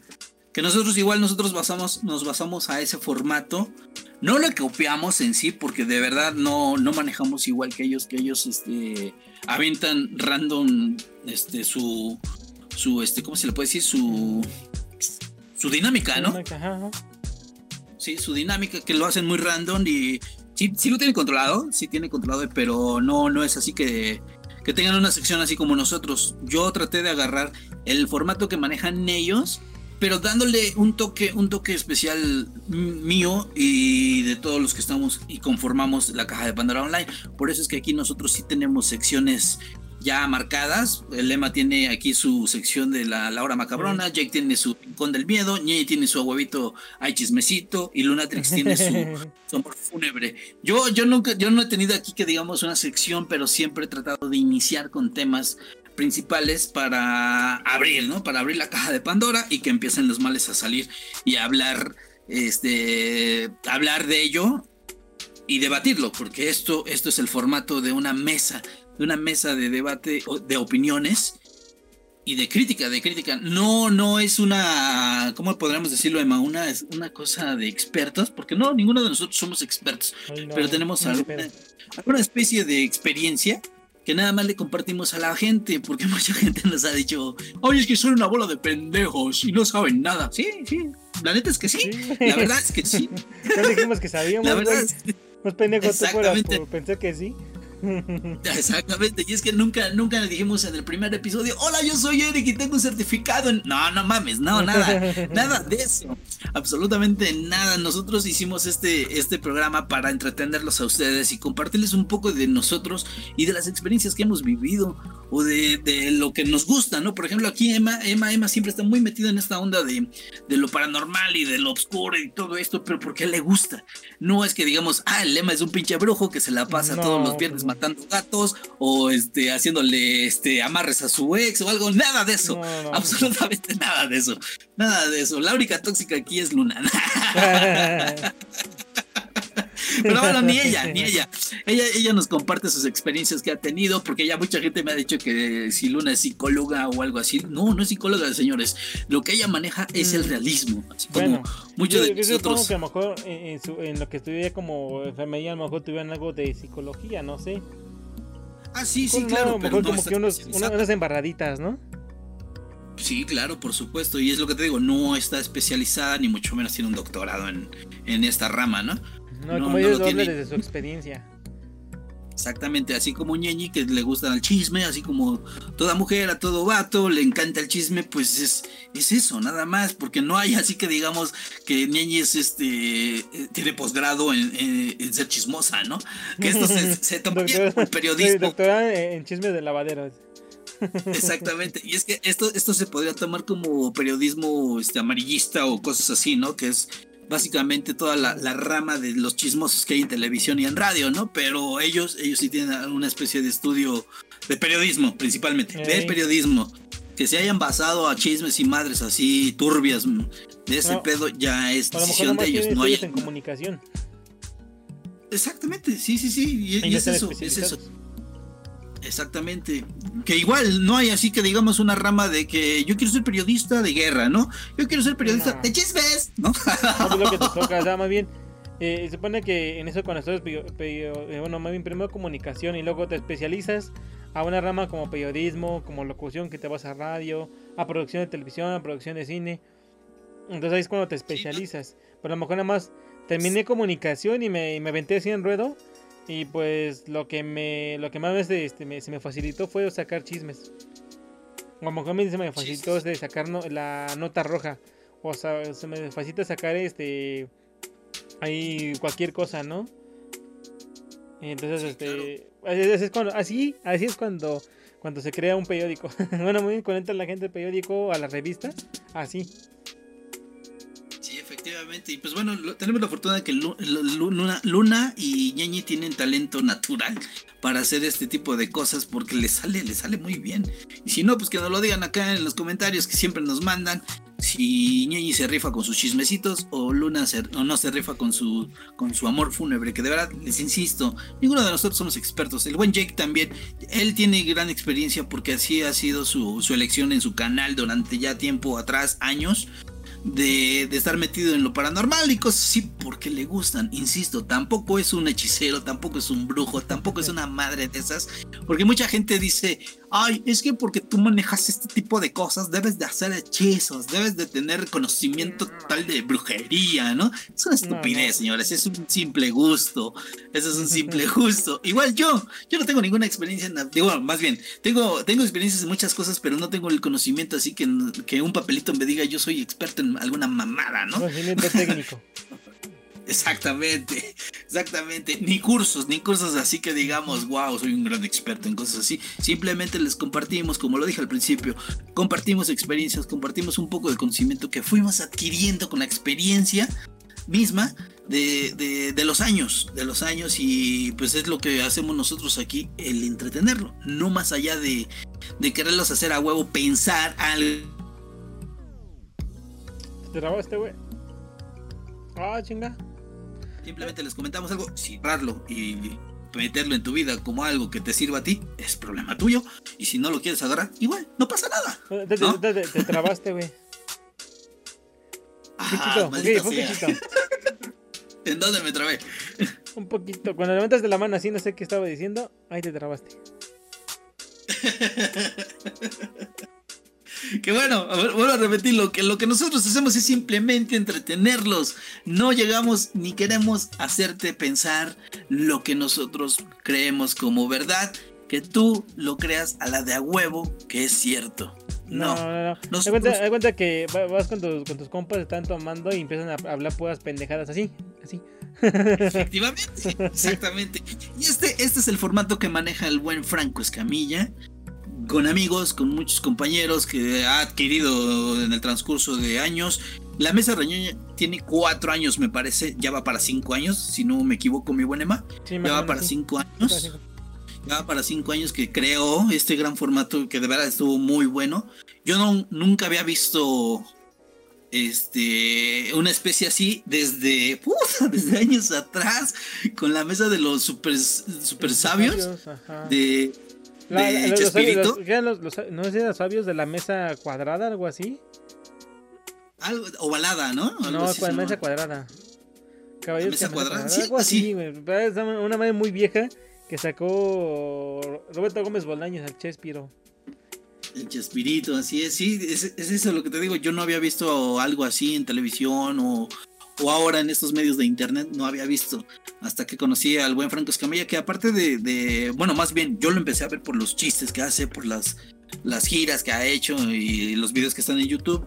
Cuando ya empecé a ver la mesa reñoña de verdad me quedé impactado así de que no mames esto esto no, no lo había visto en ningún otro lado chance puede que sí haya otro otro programa así en el mundo o no sé pero aquí en México creo que no no se ha visto algo así. Si han visto programas como los que dije hace rato de chismes, de como las estupideces de la oreja, este, las mamás de ventaneando, todo eso, eso también se puede tomar como eh, un parecido al formato que maneja este Franco Escamilla, pero esos son más basados a los chismes, nada más. Pero acá Franco Escamilla trataba de darte datos o alguna información que no, no es así que digamos, ah, pues son unos expertos también, ¿no? Sino que simplemente se les hacía interesantes para la gente. Y eso estuvo muy chingón porque yo escuché muchas, muchas notas que nunca, nunca en mi vida había pensado que iba a escuchar algo así, ¿no? Nunca me, imaginé de, de, llegar a ese tal grado de que un comediante me informara de cosas así, ¿no? ¿No, Emma? Sí, no, por ejemplo, como dices, hay muchas notas que sacan. A lo mejor este viene de mentiras.com, a lo mejor no. Entonces, el, sí hay dos que tres notas que dices, ah, no, es que chida nota. Eso estuvo, estuvo, muy interesante. Hay, hay ocasiones en las que sí he buscado las notas que dicen para encontrar cierta información, ¿no? Pero sí, sí, este, el, sí, sí es de ayuda, por así decirlo que te informan de algo curioso, más que nada. Y así sacas un tema de conversación. Con algo curioso. Sí, y es que como lo mencionamos ya muchas veces eh, aquí en la caja de Pandora Online, eh, YouTube está lleno de mucha mierda. Y la neta, ver, ver la, la mesa reñoña de Franco Escamilla, aunque muchos dirán que dura mucho y es aburrido, cosas así, neta, quédense, quédense a escucharla toda y se van a divertir de verdad un chingo porque a pesar de que manejan así como lo dijo Emma, a, veces notas falsas o a veces notas, este, no, no que ellos las hayan inventado, sino que no tengan el conocimiento real de que es verdadero, pero si es entretenimiento bueno, muy bueno, porque de verdad te saca, te saca una curiosidad muy chingona, así como Emma que que él se puso a buscar este, algunas notas para saber si, si neta estaban diciendo la neta o, nada más estaban este, pues, choreando, ¿no? Y eso, eso siempre lo hemos marcado aquí también, Emma. ¿Te acuerdas que les hemos dicho cada vez que, que, comentamos algo, decimos, pues no, no se queden con esa idea, sino que busquen, que busquen su propio, este, ¿cómo le podemos decir? Su propio, su propio criterio. Ajá, su propio criterio, que lo saquen, saquen ustedes sus propias conclusiones. Nosotros nada más les pasamos información, ustedes ya deciden cómo tomarla, cómo agarrarla, cómo meterla en su vida. ¿Eh? Sí, ellos deciden qué hacer con ella. Sí, efectivamente, ustedes deciden. Y pues bueno, ahorita que estamos comentando todo esto es porque me dolió, me dolió muchísimo una noticia de, de que vimos cómo se fracturó una, una amistad, una amistad de muchos años, más de 20 años, con el buen Franco Escamilla y el señor Paco, digo Alfonso de Anda, perdón, Alfonso de Anda, el mejor conocido como Poncho, Poncho de Anda que él, él lo acompañó desde sus inicios donde no era nadie Franco Escamilla, lo acompañó en sus evoluciones, porque Franco Escamilla antes de ser este comediante, muchos lo saben, pocos no lo saben, él, él era cantante, él era un cantante, una especie de... trovador. ¿Cómo podemos decirlo? de trovador, ajá. Ajá, de trovador que nada más era ocupado para entretenimiento de bares. No, no era así que digamos estaba despuntando porque tiene un disco o cosas así. No, él nada más hacía sus covers, sacaba sus propias canciones, pero pues nadie lo pelaba, nadie lo pelaba y ahí estuvo el señor de Anda acompañándolo, acompañándolo desde, desde los inicios y, y escuchar esta nota que me pasó aquí el buen Emma, de que tuvieron una pequeña riña y se acabó todo se acabó la amistad, se fue, se fue de, del programa el buen señor, el buen señor de Anda, se fue del programa de, de la mesa reñoña y Franco, Franco tomó la decisión de, de, hacerlo a un lado de todos sus proyectos, de todos lados. No, no, no supimos la verdad qué habrá sucedido, pero tuvo, tuvo la decencia, por lo menos el buen Franco Escamilla, de, de comentarlo a la gente para evitar esta, esta onda de chismes que pues, aún así todos hubo un chingo de chismes. Y, y, ese era su objetivo, que anunciara la, salida de, del señor de Anda para evitar que los lo atacaran al compa este por la amistad, porque lo que lo marcó muy, muy bien, que hacía todo esto por la amistad y no iba a comentar qué sucedió. A mí, para mí fue una noticia muy fea porque este ahí te das cuenta que la amistad no es para siempre también, ¿o no, Emma? exactamente. Pero esa, vez que lo comenta, o, que lo anuncia, fue, de hecho fue en este, bueno, fue el mes pasado, en noviembre. Sí, entonces noviembre. tiene, tiene, poco y no tiene mucho. Ajá, entonces gente comienza, bueno, comienza su programa normal como siempre, todo echado en la guasa y así. Y hasta el final se viene su anuncio. Pero ese anuncio estaba tan, tan, tan cabrón, por así decirlo. Que hasta los mismos de la mesa, o sea, nadie de ellos sabía qué pedo. No se sabían a Mole, no lo sabían Paco Maya, no, los, no lo sabían los que estaban en este momento ahí. Porque hasta, eh, no sé, bueno, si lo ven, véanlo. Vean el de la mesa de ñoña del 2 de noviembre. Que lo hacen en vivo. O si no, creo que no fue grabado o algo así. No, sí fue en vivo. Este, y chequen sus reacciones, porque ellos ni siquiera sabían qué pedo.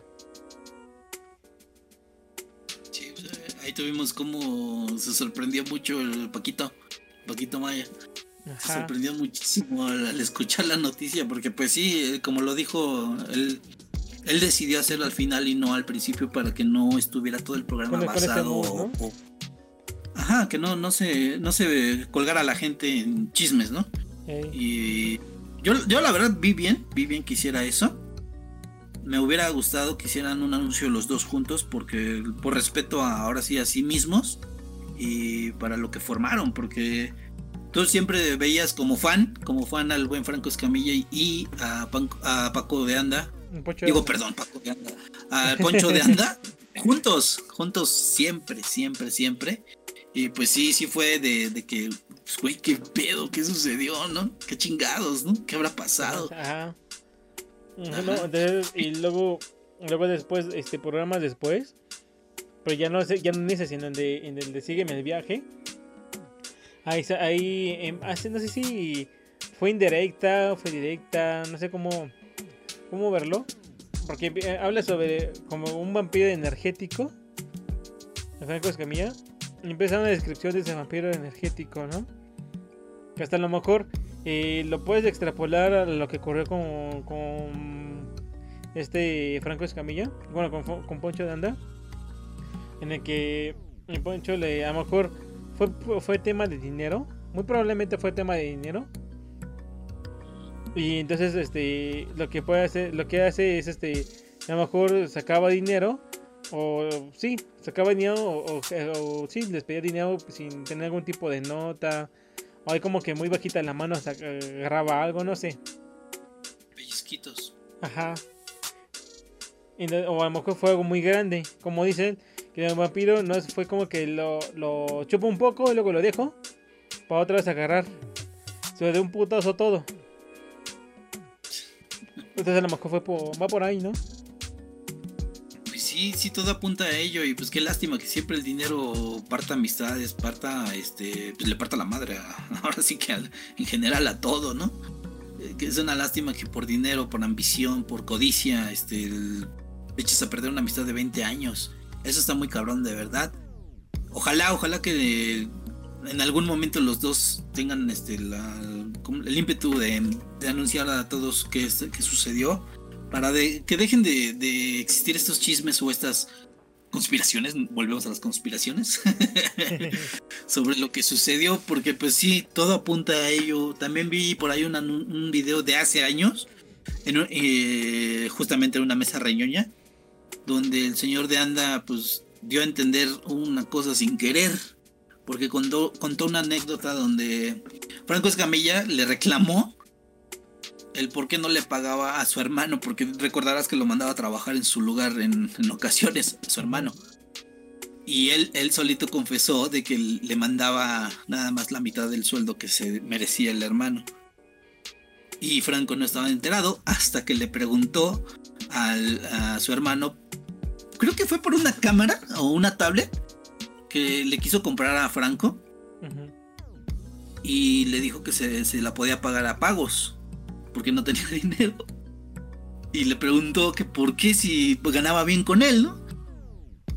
Y tuvo, tuvo la, curiosidad de preguntarle, pues qué pedo, ¿no? Pues si yo te pago bien, pues cuánto te da tu carnal o qué pedo que no te da el dinero. Y, fue cuando él se enteró de que le daba nada más la mitad.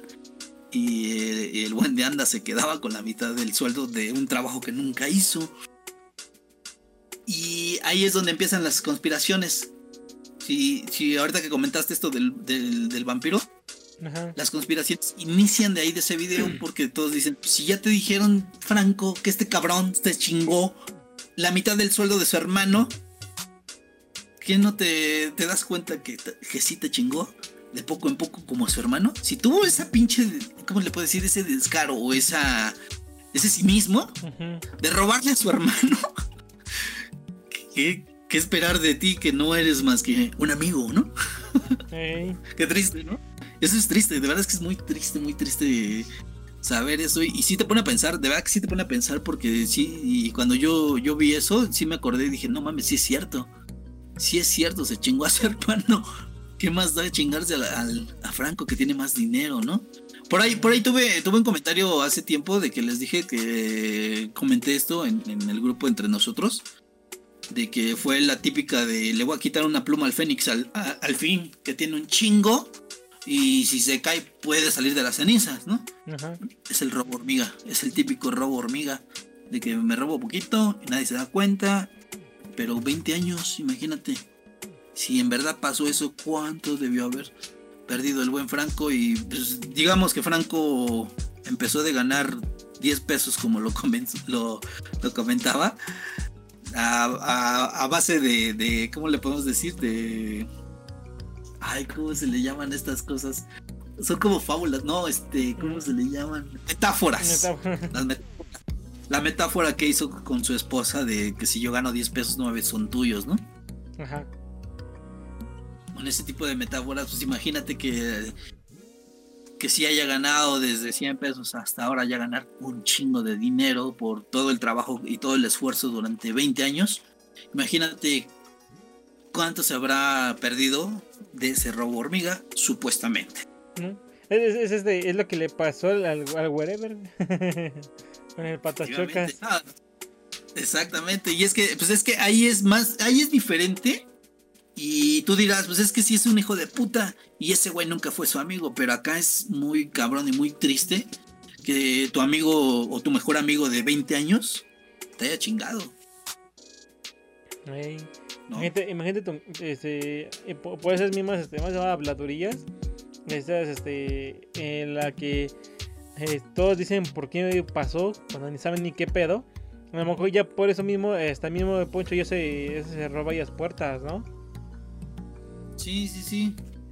Sí, sí, sí. Y es que, eh, pues como dije, contó una anécdota, donde sin querer pues afirmó las conspiraciones que salieron después de su salida.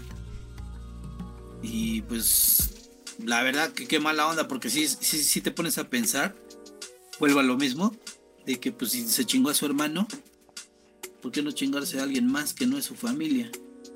Lo malo de ahí es que la amistad nunca la respetó. ¿No? Sí, digo que está hasta tonto, ¿no? sí, la verdad es que sí eh, a lo mejor este les, sacaba dinero porque ocupaba.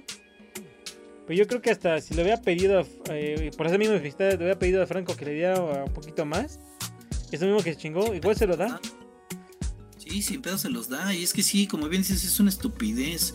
el episodio pasado les comenté sobre la gente que a mí me traiciona. Yo, este, yo en cuanto a mí me traicionan, yo los mando a chingar a su madre. Pero si si la llevamos chido y, como dices, me piden algún favor o algo, alguna cosa que necesiten de mí, pues veo cómo hacerlo y, se hace. Yo, yo también concuerdo con eso de que, pues, si, güey, si necesitabas dinero, ¿por qué vergas le robas a alguien que te dio 20 años de carrera que tú nunca, nunca hubieras podido solo? Echaste a perder 20 años de amistad, 20 años de trabajo, 20 años de reconocimiento por gente que tú no te ganaste. Porque literal, aunque Poncho sí hacía sus cosas, si no hubiese sido por Franco Escamilla, seguirían lo mismo. Seamos, realistas, ¿no? Seamos realistas. Así es. Eso es correcto.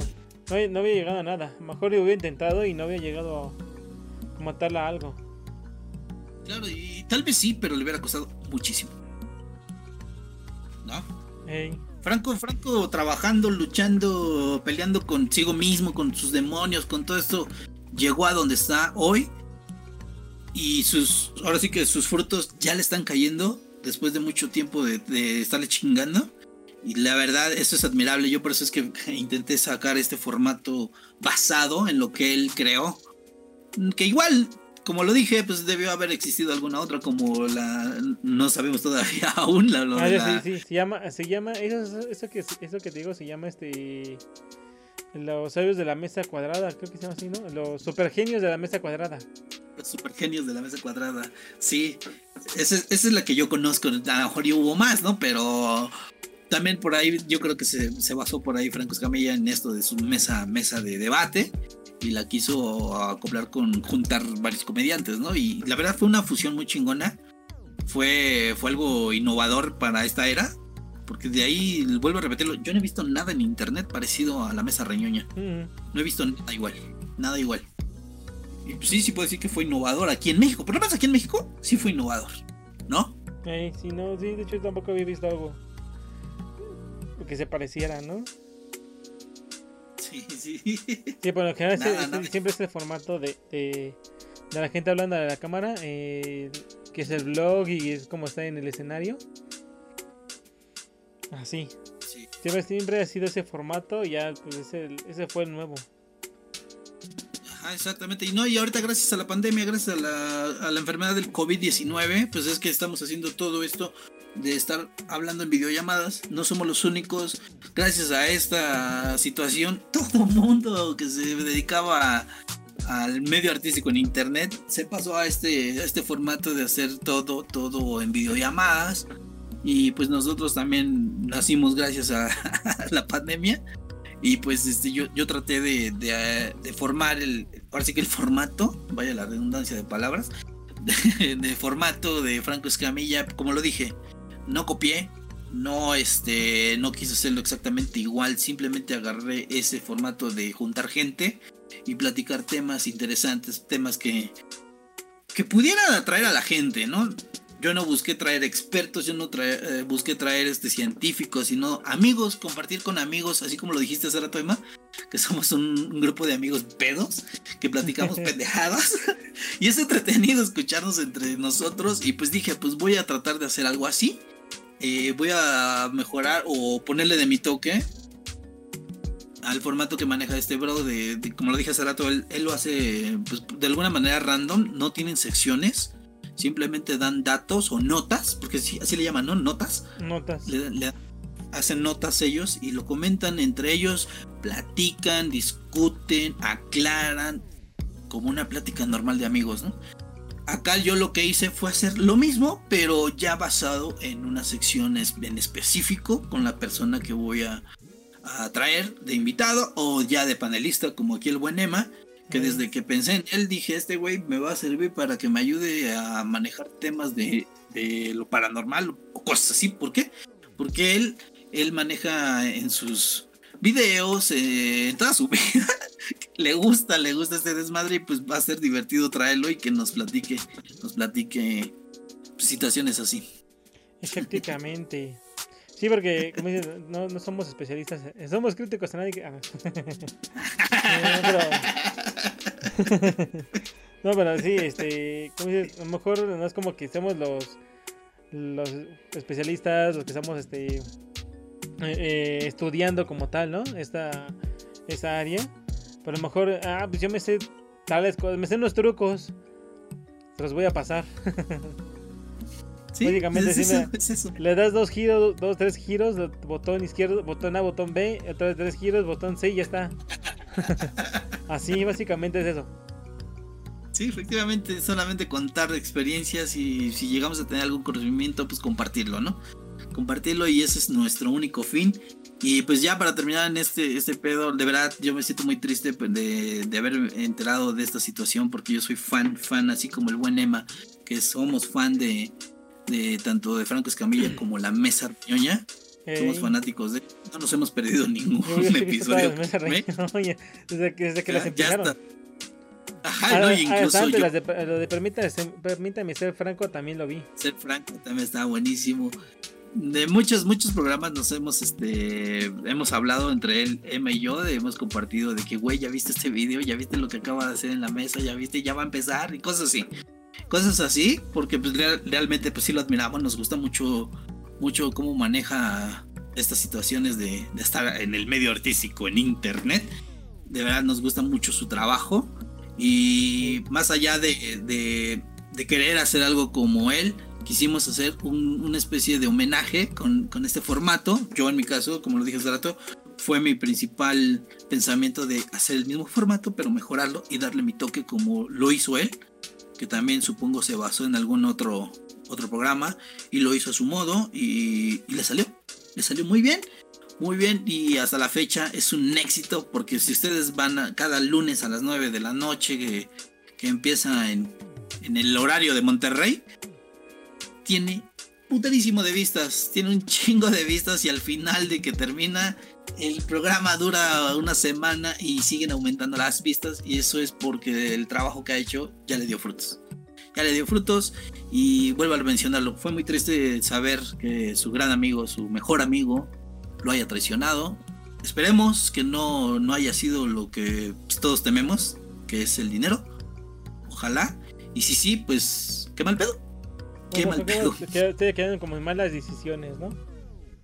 Sí, ojalá, ojalá que haya sido un conflicto de, de, de egos, que eso sería un poquito más, normal y más tranquilo, que puede, que puede que tenga una solución, pero ya hablar de traiciones financieras y cosas así, de robo, ya es una situación muy fuerte que lo veo muy difícil que sea reparable, ¿no, mi buen Eva? Así es. Es traición de, de amistad y, por dinero, no Ojalá, ojalá que no sea, de verdad que no, no sea eso, porque eso ya es irreparable. Yo en mi caso, si alguna vez llega a suceder algo así, que ya me sucedió, como lo dije en el episodio pasado, pasado perdón, la gente que me traiciona, que me llega a este, pues, poner trabas, en lo que estoy haciendo, pues los hago a un lado. Simplemente los hago a un pinche lado.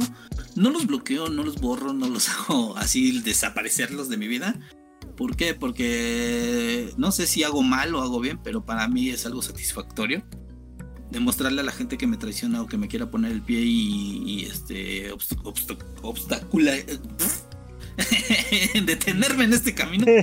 Este, les enseño que si se puede y sin ellos o con ellos voy a seguir, ¿no?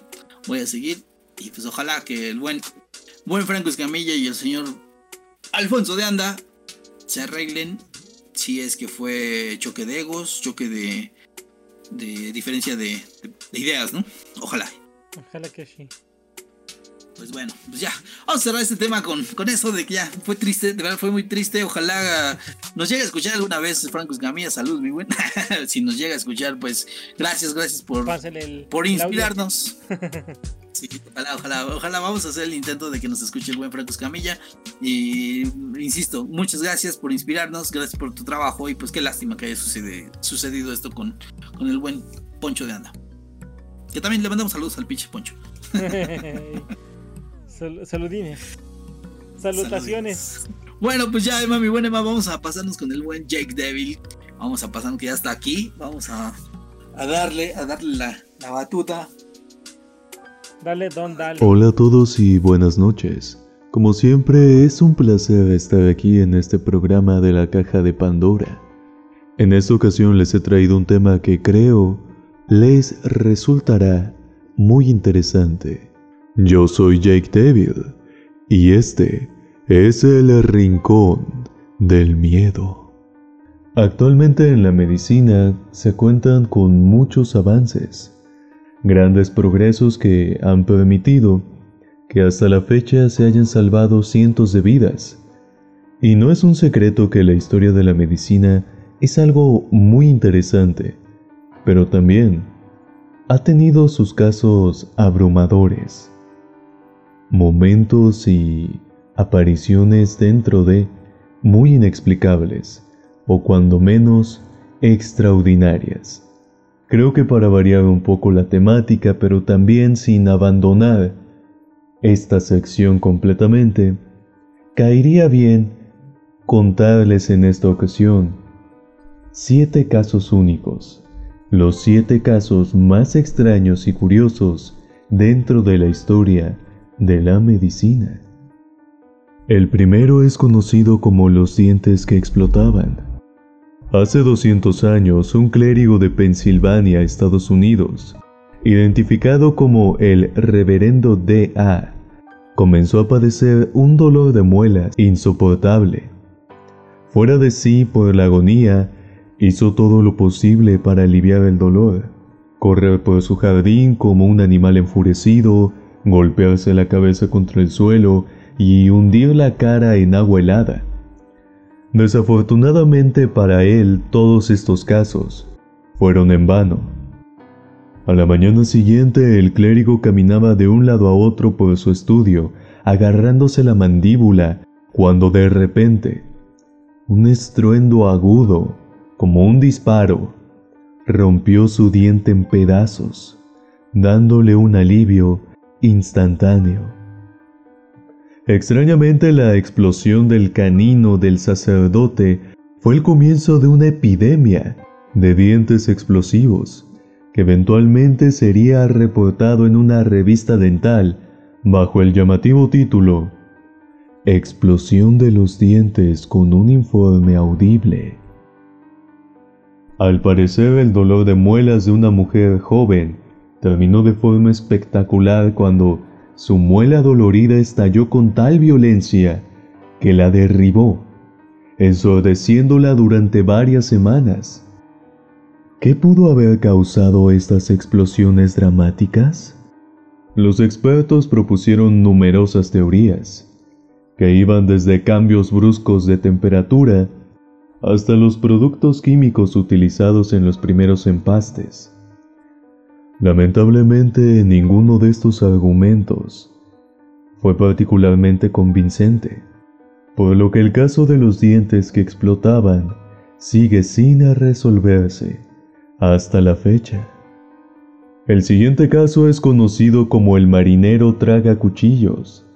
En 1799, un marinero estadounidense de tan solo 23 años y de nombre John Cummings desembarcó para pasar la noche con sus compañeros en el puerto francés de Le Havre. Allí el grupo vio un mago que entretenía una gran audiencia pretendiendo que tragaba cuchillos. Más tarde esa noche, Cummings, que ya estaba muy borracho, se jactó de que podía tragar cuchillos igual que el francés señaló. Animado por sus amigos, el temerario y ebrio marinero se metió un cortaplumas en la boca y se lo tragó. Cuando un espectador le preguntó cuántas navajas podía tragarse al mismo tiempo, Cummings respondió, todos los cuchillos al bordo de la nave, antes de consumir tres más. Fue una hazaña impresionante, si bien fue una idiotez, aunque Cummings no intentó tragar más cuchillos por seis años, en 1805 quiso lucirse en una fiesta y repitió su actuación frente a un grupo de marineros. Pero no pasó mucho tiempo, hasta que Cummings comenzó a sufrir los efectos negativos de su dieta poco ortodoxa. Un muy terrible dolor abdominal hizo que comer se volviera cada vez más difícil y comenzó a morir de hambre. Finalmente falleció en 1809, después de una larga enfermedad, cuatro años después de haber tragado cuchillos por segunda ocasión. Sus médicos que no habían creído su historia de que había comido cuchillos quedaron inicialmente desconcertados, hasta que diseccionaron su cuerpo y se asombraron al descubrir los restos corroídos de más de 30 cuchillos dentro de su estómago e intestinos, uno de los cuales incluso perforaba su colon. El siguiente caso se conoce como la cura de anca de paloma. Los médicos del siglo XIX empleaban una amplia gama de remedios extraños, pero pocos eran tan extraños como el recomendado por un médico alemán, Karl Friedrich Cannstatt. El eminente especialista en enfermedades infantiles daba la siguiente receta para tratar las convulsiones. Si uno sostiene el anca de una paloma contra el ano del niño durante el ataque, el animal muere pronto y el ataque cesa con la misma rapidez. Fue una idea excéntrica y curiosamente el doctor Kanstad no fue el único médico que creía que funcionaba. Cuando el director del Hospital Infantil de San Petersburgo, el doctor J.F. Weiss, fue convocado para tratar a un niño que estaba gravemente enfermo. Una noche en agosto de 1850, tuvo poco éxito con los medicamentos convencionales. Desesperado pidió a los padres que consiguieran una paloma. Después de que el ave se aplicó al ano del niño, anotó en un diario médico, jadeó para respirar varias veces, cerró los ojos periódicamente, luego sus pies se contrajeron en un espasmo y finalmente vomitó. El niño se recuperó milagrosamente aunque no se puede decir lo mismo de la paloma. Después de rechazar su comida, murió unas horas después. Cuando las noticias sobre la cura de Anca de Paloma llegaron a las revistas médicas de Londres, causaron muchas risas. Pero Wyss ignoró las burlas e instó a una mayor investigación. Los experimentos con otras aves de corral son necesarios, escribió aparentemente en serio. Número 4. El soldado que removió su propio cálculo de vejiga. El coronel Claude Martin era un soldado del siglo XVIII que pasó gran parte de su vida trabajando para la Compañía Británica de las Indias Orientales. Además de disfrutar de una exitosa carrera militar, trabajó como cartógrafo, arquitecto y administrador. Se convirtió en el europeo más rico de India y también construyó y voló el primer globo aerostático del país. Pero lo que es menos conocido de Martin es que fue la primera persona que realizó y que se sometió a un procedimiento médico que más tarde sería conocido como litotricia. Cuando desarrolló los síntomas de un cálculo en la vejiga en 1782, Martin decidió no visitar a un médico, dándose cuenta de que una operación para extirparlo sería extremadamente dolorosa. En cambio, el valiente francés tomó el asunto en sus propias manos. Martin diseñó un instrumento especial hecho con una aguja de tejer y un mango de ballena. Luego insertó este instrumento casero en su propia uretra y dentro de su vejiga raspó la piedra poco a poco. Encima de eso, el coronel repitió el horrible procedimiento hasta 12 veces al día durante seis meses. Sorprendentemente funcionó. Al final de ese periodo, sus síntomas habían desaparecido. 50 años después, algo muy similar a la técnica de Martin se convirtió en un método estándar para el tratamiento de cálculos en la vejiga, tal como lo oyen. Gracias a la investigación pionera del cirujano en París, que aparentemente desconocían lo que había hecho, Martin no solo fue el primero en realizar el procedimiento a sí mismo y en realizar el procedimiento, más tarde conocido como litotricia, también fue el primer paciente en someterse a esta operación. El cuento del molinero es el siguiente caso. El 15 de agosto de 1737, un joven llamado Samuel Good estaba trabajando en uno de los molinos de viento en la isla de Los Perros en Londres, caminando en busca de otra bolsa de maíz. No se dio cuenta de que tenía una soga colgando. Al pasar frente a una de las grandes ruedas de madera, la cuerda quedó atrapada en uno de los engranajes, y antes de saber lo que estaba sucediendo, voló por el aire y cayó bruscamente al suelo. Al levantarse Good, no sintió dolor excepto por un ligero hormigueo en su hombro derecho. Y entonces vio un objeto inesperado enganchado en la rueda. Un brazo amputado. Su brazo. Se dio cuenta con horror. Mostrando una compostura admirable, logró bajar por una escalera estrecha y luego caminar hasta la casa más cercana para pedir ayuda. Perder una extremidad no es un asunto trivial. La lesión de Good fue tan drástica que los médicos que trataron al joven temían un desenlace fatal. Pero se sorprendieron al ver que el brazo había sido arrancado tan limpiamente que la vida de su paciente no corría más peligro. Good se recuperó de su percance en cuestión de semanas y se convirtió en una especie de celebridad. Las tabernas locales incluso vendían imágenes del hombre que había sobrevivido cuando un molino de viento le arrancó el brazo.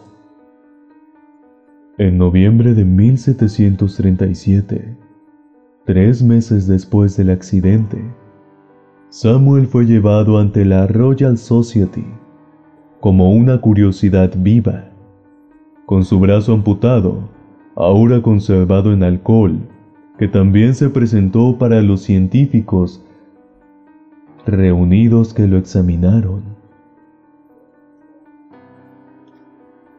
Nuestro penúltimo caso lo he titulado Babosas en su estómago. En el verano de 1859, una niña de 12 años en Londres, llamada Sarah Ann, comenzó a quejarse de sufrir náuseas.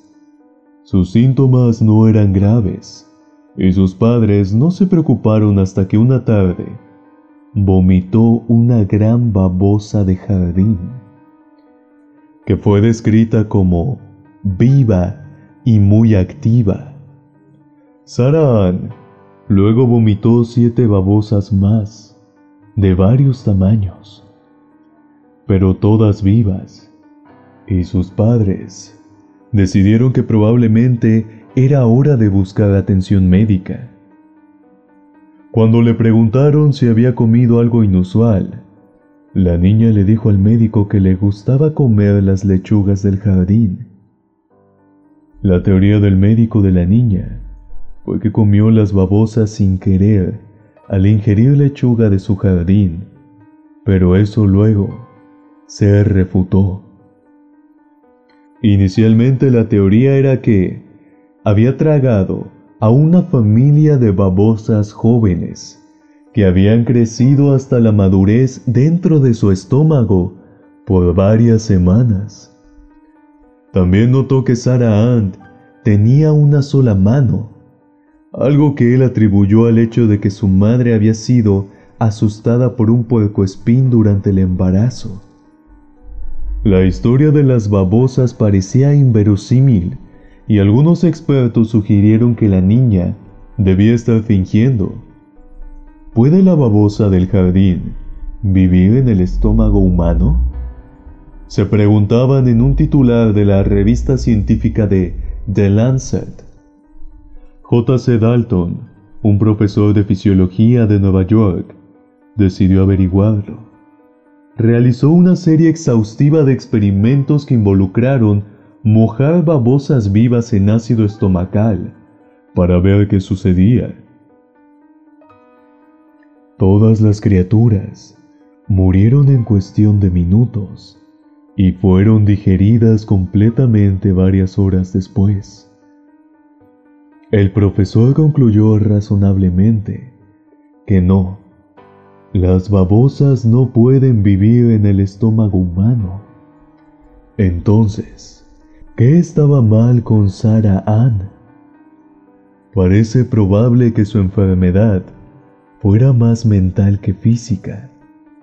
Pero sea lo que sea, lo que la afligió, ciertamente, no fue una familia de moluscos que vivía en su estómago. La última historia, el último caso de medicina. Lo he titulado una molestia ardiente. La halitosis, también conocida como mal aliento, es una condición incómoda y vergonzosa, pero rara vez es peligrosa. En 1886, un hombre de Glasgow, cuyo nombre se desconoce, que había estado sufriendo de mal aliento durante aproximadamente un mes, desarrolló un nuevo síntoma preocupante. Al despertar en medio de la noche prendió un fósforo para mirar su reloj. Cuando intentó soplarlo, su aliento se prendió fuego, causando una tremenda explosión. Su esposa se despertó de inmediato y encontró a su esposo escupiendo fuego como un dragón dispéptico. El médico del hombre nunca había escuchado algo similar, y al principio, nadie sabía que podría haber causado este fenómeno inusual. Pero luego otro médico escocés, James McNau, se encontró con un paciente tan afectado por eructos combustibles que tuvo que dejar de fumar por temor a incendiar su casa. Al pasar un tubo dentro del estómago del hombre, el doctor McNaugh pudo analizar el contenido. Descubrió que una obstrucción en el intestino hacía que el contenido del estómago del hombre se fermentara, produciendo grandes cantidades de metano inflamable. Aunque es potencialmente peligroso, este estado también sirvió como truco divertido en la década de 1930, un paciente intentó encender un cigarrillo mientras jugaba un juego de bridge, pero se sintió abrumado por la necesidad de eructar, como informó una revista médica. Al estar en compañía intentó hacerlo discretamente a través de la nariz. Dejó electrificados a sus acompañantes cuando produjo dos llamas que salían de sus fosas nasales. ¿Qué podría ser más discreto que eso? Y bueno, esos han sido los siete casos de la medicina más extraordinarios a lo largo de la historia. Hombres que tragan cuchillos, planeando una muerte dolorosa sin saberlo, que durará décadas. Gente que escupe fuego y niñas que vomitan babosas.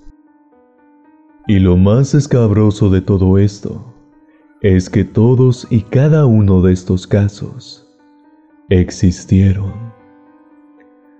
Muchas gracias a todos y nos vemos y nos escuchamos en el siguiente episodio. Pues bueno, pues ahí estuvo el buen Jay con su sección del Rincón del Miedo, que de verdad siempre nos anda sorprendiendo, nos anda ahí este, espantando un poco. Aquí hay no, porque pues manejan casi la misma, la misma situación, pero. Somos pues, la misma rodada ahí. Efectivamente. Pero bueno, pues ahí estuvo. Muchas gracias, mi buen Jay. Muchísimas gracias. Y pues, después de haber escuchado a Lunatrix, a la queridísima Luna, la, gran, gran doctora Chernobyl, aquí al buen Emma que se rifó con su sección, al buen Jay que sí llegó, llegó a tiempo. Hoy iniciamos oficialmente la segunda temporada, mi buen Emma, la segunda temporada. Sí, sí, sí, esperemos, esperemos avanzar mucho más y llegar a miles, miles de temporadas más, ¿no?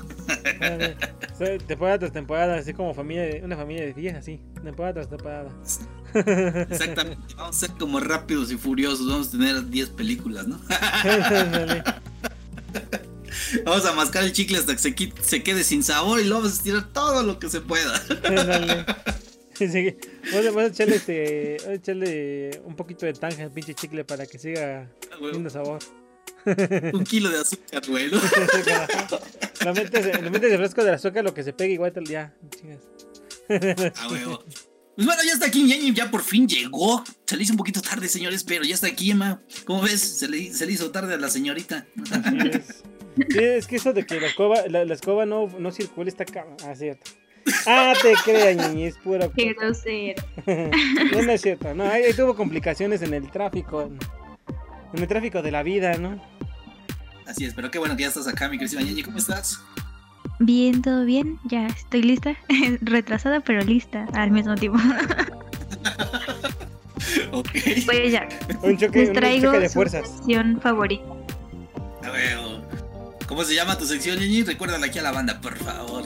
Mi sección es a huevo chismecito, para que puedan decir a huevo chismecito. Ok. Y pues el día de hoy traigo tres funados. Bueno, ya ustedes tocaron el tema de Franco Escamilla, pero iba a ser parte de, de la sección. Pero, pues bueno, les traigo tres funadísimos. Y esta vez son dos youtubers y una, este, ¿cómo se puede decir? Pues una fan, una fan de una, de una youtuber conocida. Y entonces, pues, lo primerito que vamos a ir es con, pues ya saben, el pan de cada día, Yao Cabrera. Que en esta, en esta ocasión, acá nuestro queridísimo Yao, pues fingió su muerte por cuarta vez, creo. Sí. Y pues bueno, eh, estuvo haciendo mucho revuelo porque hicieron todo un show de que literal contrataron hasta una ambulancia para que se vieran el video, cómo llegaban y lo declaraban muerto. Se pusieron a... eh, bueno, contrataron gente para que le hicieran como de sicarios y según pasaban y lo baleaban en su carro. Y, y, o sea, llegó a, a límites ahora sí porque eh, Yao pues no, no, no ha dado la cara para empezar. El güey no ha dado la cara. Pero todos sus demás amigos le han seguido la mentira bien y bonito. Y pues ya hasta subieron como, como una especie de carta. Bueno, no, ¿cómo se dice? Un acta de defunción. O sea, según yo, eso es un delito. No sé, en Claro. México es un delito, no sé, en otros países. Todo el mundo. Eso es este, falsificación de documentos federales. Así es. Pero pues sí, acá tu tío ya se dio por muerto. ¿Para qué? ¿Quién sabe? No sabemos porque había rumores de que estaba, estaba evadiendo impuestos, había rumores de que tenía problemas, ¿no? Como con la persona que le rentaba la casa donde está todo su team, que no pagaba rentas y no sé qué. Entonces, para saber si sea cierto o no. Pero Mm, inclusive con su muerte lucró porque para poder ver el video de cómo le disparan y todo en todas las per- perspectivas posibles, porque casualmente había muchísimas cámaras, tienes que descargar una aplicación y en esa aplicación vas a poder encontrar el video, video que obviamente no está ahí, entonces pues es toda una estafa completa. Creo que tienes que pagar para verlo. Entonces pues ya saben. Sí, está cañoncísimo. Y bueno, pues ya total que eh, inclusive llegaron, yo no había visto bien la nota, de hecho había pensado que habían hecho un carnaval la gente, así como en plan de a huevo, ya se murió, qué bueno. Pero no, los, los videos del carnaval que salieron, bueno, como que se filtraron, son de una marcha que los mismos amigos de Yao eh, organizaron para pedir justicia por Yao Cabrera, justicia para que pues los responsables de su muerte pues también este los metieran a, a prisión y todo eso. Entonces, pues no sé, ya esto ya llegó a, a límites y pues ya lo, lo que podemos recomendar aquí en la caja de Pandora Online es que ya no le den, ya no, No le den sigan. bola a este, a este chavo, por favor, ya déjenlo morir. ya, ya, ya, Solamente que se muera, que o sea, ya, ya no lo, ya ni se, no lo sigan, no lo busquen, no vean nada de lo que haga. Pero imagínate, Exacto, de todas maneras. Exacto, cancelen. De todas maneras, aquí en la caja de Pandora, pues si llega a pasar algo, pues ya lo, lo, lo mencionaremos. Aquí se pueden enterar de él, pero por favor, ya no vean sus videos, ya déjenlo Ya morir. sus mamadas, por favor. No, Y sí, pues digo, bueno, ah, sí, hay, hay pendejos que Dime. van y, van y lo ven, van y lo siguen, van y le compran sus pendejadas. Después lo sigue y sigue. Como dice este Foxy en la casa de los dibujos. Y la perra seguía y seguía. sí. a mí lo que me da curiosidad es cómo va a regresar de la muerte. Eso es lo Pinche que gusta. pendejo. no, no. Neta, neta, ya este día se está mamando, ¿no? Muchísimo. Sí, bien cabrón, ya. Y es un chiste ese güey, la verdad. Es una mala broma de la vida este pendejo. Pues bueno, ese es el primer chisme. No sé si quieran comentar algo último para pasar al siguiente. Se me acaba, Que, si, son, que si son seguidores de, de Yao Cabrera, son igual estúpidos y pendejos que ese güey. No hay más. Son igualitos, igual de pendejos. Pendejos porque caen y pendejos porque le siguen ahí. Eso sí, no, y fíjate que a este vato le va a pasar lo de Pedro y el lobo. De, de- de tanta mentira el día que suceda, nadie lo va a ir a ver, nadie lo va a apoyar. Nadie ya le va a creer absolutamente nada. Y se va a quedar muerto en la calle como un perro atropellado. No, no mames, ya, ya está llegando a un grado muy fuerte. La vez pasada que vino el doctor, el buen Eric Mancilla, que siempre nos escucha, saludos, perro. Este, Saludos, él dijo, él dijo justamente eso de que ya tenía un problema este, mental, porque ya está pasando de lo que es el, el entretenimiento a ya hacerse falacia en todo, todo lo que hace. Yo creo que esto ya es esquizofrenia, Ajá. porque él piensa que todo el mundo lo ve a la de a huevo, que él es el mejor del mundo, que él es el creador más vergas de contenido audiovisual, ¿no? Y no, es una pendejada lo que está haciendo y, y se está metiendo en, problemas. Ahorita comentaste eso de los documentos de que, que hizo un acta de defunción, ¿no? Ajá, sí. De que murió por tres disparos. Ese es un delito, ese es un delito, no puedes hacer este ningún papel federal porque no eres, no eres nadie, no eres nadie. Por mucho que seas muy famoso, no tienes este el poder absoluto de crear cosas que no están en tu poder, ¿no? Ahora se va a Eso- llamar. es un delito. Es el Yao, la Sí, sí. viviente Cabrera. Exactamente. Y luego aparte dices que gra- se grabó, grabó los disparos y cosas así, ¿no? Y anda rondando en internet y en otros medios o no sé. Eso también es un, no puedo decir que un delito, pero sí es un como un este un daño, un daño al, al, al- público, porque eso está prohibido en varios lugares de, de la televisión o no sé dónde dónde haya pasado estas mamadas, pero pues en la televisión no se ve nunca. Nunca se ve eso, a menos que te metas a la deep web o cosas así, ahí es donde ya ves videos de ese tipo, ¿no? Y este pendejo lo hace así en plataformas donde lo usan desde niños hasta abuelos, ¿no? Eso es una pendejada. Neta, neta. Pues de hecho, hay dos datos. Bueno, dos, o sea que. Eso sí, para que veas si son rumores. No, no estoy muy segura de qué tan cierto sea, pero los amigos igual de Yao Cabrera estaban pidiendo dinero para comprar la caja de Otra vez. Bueno, pues sí, para poner el cuerpo y no sé qué, o sea, es... Está cañón. Y la segunda es que creo que su familia, familia cercana a, de Yao Cabrera, bueno, no sé, igual tendrá familiares en Argentina, no sé, pero que se enojaron mucho porque se- también se lo creyeron. Sí, pues es entendible. Imagínense que nosotros creáramos algo de nosotros, de que, que no, que Kaiosama no quiera que, que se muera Ñeño, que se muera Emma, que me muera yo, Luna o Jake. Y no sabe su familia, ¿en qué pedo nos metemos nosotros en primera? En segunda, ¿qué este, pánico y terror pasaría la, la familia de, del di- de dicho muerto, no? Sí, ese es jugar mucho el verga, ¿no? Otro, otro, otro pendejo que también se me hizo una calentadita. Unos putados por pendejo. Sí, ojalá que ya YouTube y el- todos los medios donde salga este pendejo ya vean que lo que está haciendo ya es una estupidez, ya es una porquería de contenido. No veo nada de, de entretenido ni, ni, ni que se pueda aprovechar de eso. Bueno, él sí. Sí, de hecho, no. No, bueno, a, a mí ya no me da risa, a mí ya me da coraje, es como de, ah, no mames. Sí, la neta es que sí. Pero bueno. Ay, Pero pues bueno. pasar ahora sí al siguiente chisme. Bueno, como tal no es un funado, pero pues la gente ya empezó a hablar de esto. El día de hoy, nuestro querido Dalacito, otra vez, pan de cada día. Este, Tu cliente, tu cliente.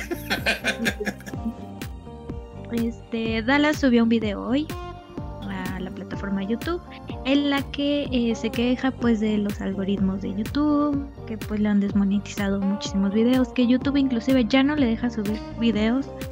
Y pues esto ah, pues sí ha repercutido en su canal, eh, argumenta también que solamente eh, pues sí, la gente que trabaja en YouTube Solamente como que tiene sus consentidos para agarrarlos y meterlos a tendencias, que pues en este caso son los que más dejan, los que tienen contenido family friendly o que no aportan realmente nada.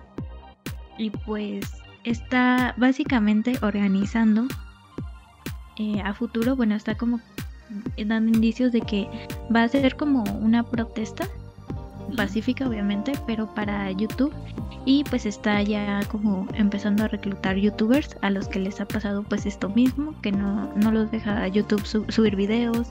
O que les pone pues de cierta manera trabas y no lo recomienda para eh, pues, que se unan a esta causa. Y hay varias personas que últimamente también han salido como con el mismo problema que tiene Dallas, ¿no? Por ejemplo, hay un chico que se llama Coretops que también ha tenido el mismo problema, que inclusive en un post de Instagram ya tuvo que salir a decir que pues sí, que ya va a utilizar otro canal nuevo para ver si ahora sí YouTube eh, le da las herramientas que, que necesita, porque YouTube te habilita ciertas herramientas y él no las tenía habilitadas en el otro canal.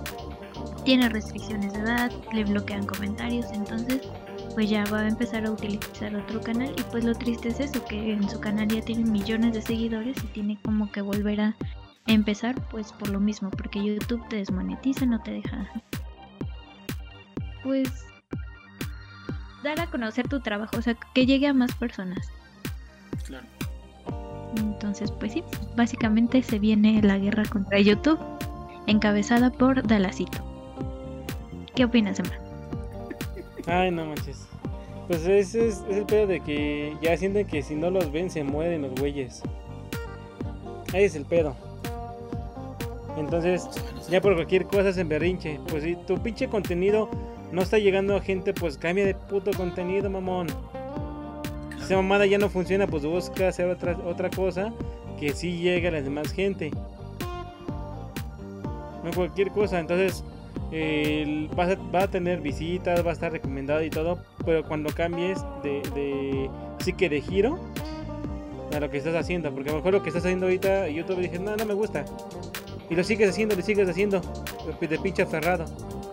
Entonces ya cámbiale, güey. Sí, efectivamente, por eso es que hay mucho cambio en todas las producciones, desde la radio hasta el cine. Siempre tienen que evolucionar con lo que va avanzando si se quedan estancados en, que a huevo me va a ver la misma gente que me vio hace 10 años a la de hoy, estás pendejo, porque no, ya, ya avanzaron, ya hay nuevas generaciones, ya hay nuevos modos. Y eso, eso que dijiste, Gigi, de lo de este. de que les restringen, restringen, perdón, este, la edad de, sus, de sus seguidores, ese ya es a huevo. Ahí no va a haber ningún cambio porque ahí es meterse en un problema mundial con la policía de internet. Hablando también de tanto de Interpol como el FBI, porque esa ley está puesta para todo el mundo y no se puede mover ni se va a cambiar jamás. Porque eso fue un intento de prevención para que los niños no se metieran a ver estupideces cualquiera a, YouTube. Y ahí es un pedo, porque ese pedo no es de YouTube. Ese, ese problema no va con YouTube. Ahí es directamente con la policía mundial, de la Interpol y el FBI. Y eso va a estar perrísimo y no los van a hacer cambiar jamás. Es que tienes, cada que subes un video tienes que poner para qué tipo de público es. Ahí te dice, ¿es para niños o no es para niños? No, no es para niños. Y se va a mandar a la gente que no ve contenido de niños. Claro, claro. Pero eso, pues que hagan su intento. La neta sí tiene razón, Ñiñi, de que es triste de que hayan perdido pues este tanta ¿cómo se le puede decir? este continuidad y cosas así de que la gente ya no los ve. Pero eh, es lo que comenta Emma, tienen que cambiar de su, de su contenido, porque es por eso que ya no lo ven la gente, porque aparte de que eh, ya se llenó de muchos, muchos este, creadores, el contenido que viene es, es diferente a lo que se hacía antes. Porque el contenido que hace Dallas, ¿ya cuántos años lleva haciendo esto? Ya aburre también. Ya aburre, ya aburre el carnal. Él, él piensa que lo van a ver de por vida. Acá nosotros por fortuna no tenemos esa mentalidad y estamos haciendo transmisiones de videojuegos, estamos haciendo un programa de radio con otras actitudes diferentes para otro tipo de, público y no quedarnos en el mismo de siempre. ¿Por qué? Porque va evolucionando y así va, a seguir pasando. Que hagan su lucha, que ahí vean la realidad en donde están viviendo. Ya YouTube ya no es parte de, sí mismo, YouTube ya es de, de generaciones diferentes y ahora sí que de poderes que ni ellos pueden controlar. Sí, pues sí, o sea, bueno, por el caso de el contenido, yo siento que bueno, yo siento que el contenido de Alas es como muy similar a lo que está hoy día, o sea, en cuanto a críticas, críticas, pero eh, dentro de lo que se dedica a, a desmontar estafas piramidales, que se dedica a no sé, a desmentir ciertas cosas, ¿no? O inclusive toca temas políticos y sí, y esa parte la veo bien, pero por lo mismo de que mucho del contenido de Dallas se centra en polémicas, siento que por eso es que YouTube de entrada le retiró la ayuda cuando fue el... Eh, bueno, sí, en su momento, ¿no? Cuando fue el boom con lo de Miare, las denuncias, pero pues sí, o sea, se le ha ido poco a poco regresando la ayuda, la monetización, eh, pues simplemente el derecho, ¿no? A subir videos, porque en algún momento también le cerraron su canal, entonces, pues yo siento que ahí hay, eh, no creo que sea tanto por el tema del contenido, sino más bien como por lo mismo de la misma, de la misma fama que él, eh, en la que él se ha visto involucrado, más bien. Sí, de pura polémica. YouTube ya no está Pues- para eso, porque pues, ya viste que cambiaron mucho de las este, normativas, sí, norma- sí, normativas se llaman, ¿verdad? Las normativas en YouTube y pues es por eso mismo también que dicen pues ya tu contenido ya no es apto para nuestra plataforma. Exactamente. Y por ejemplo, en el caso de Coretops, me imagino que él, por lo mismo de que se dedica a eso, a Tops, y también es una persona un poco polémica, siento que también por eso, pero pues no sé, o sea, igual y sí se juntan algunas personas como para la, la moción que tiene Dallas, entonces pues habrá que ver si, si tienen una respuesta y esperemos que sea favorable, y si no, pues, pues, Pues sí, sí, que vayan buscando otra plataforma o O que aprendan a tengan- cocinar o algo. También. Y pues bueno, el siguiente chisme mm, yo lo voy a nombrar como la terrorista P3. Y justamente vamos a ¿En hablar forma de bomba o cómo? algo así. Este, pues miren, eh, pues todos conocemos a MP3. Para los que no, pues es una, una chica que eh, se ha caracterizado, se ha hecho conocida en el mundo de YouTube por eh, literal dar lástima, porque todo su contenido se centra en ella hablando de que toda la gente la bulea por estar gorda, por el color de su piel, por su situación económica, eh, por los problemas de salud y de obesidad que, que ella maneja. Pero al mismo tiempo ella ha sabido utilizar eso mismo y el hate de la gente para hacer ella misma su propia polémica. De ahí es donde nace pues el universo P3.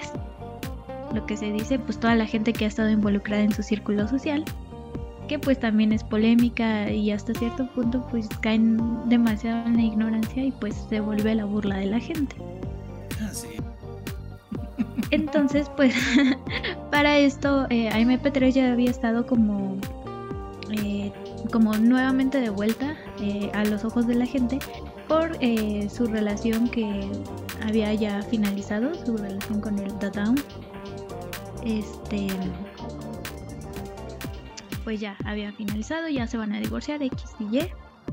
Pero justamente, justamente, eh, por esta razón están ahorita ambos en el ojo público y toda la gente anda como a la, expectativa y, y a la espera, ¿no? De qué es lo que va a hacer a MP3.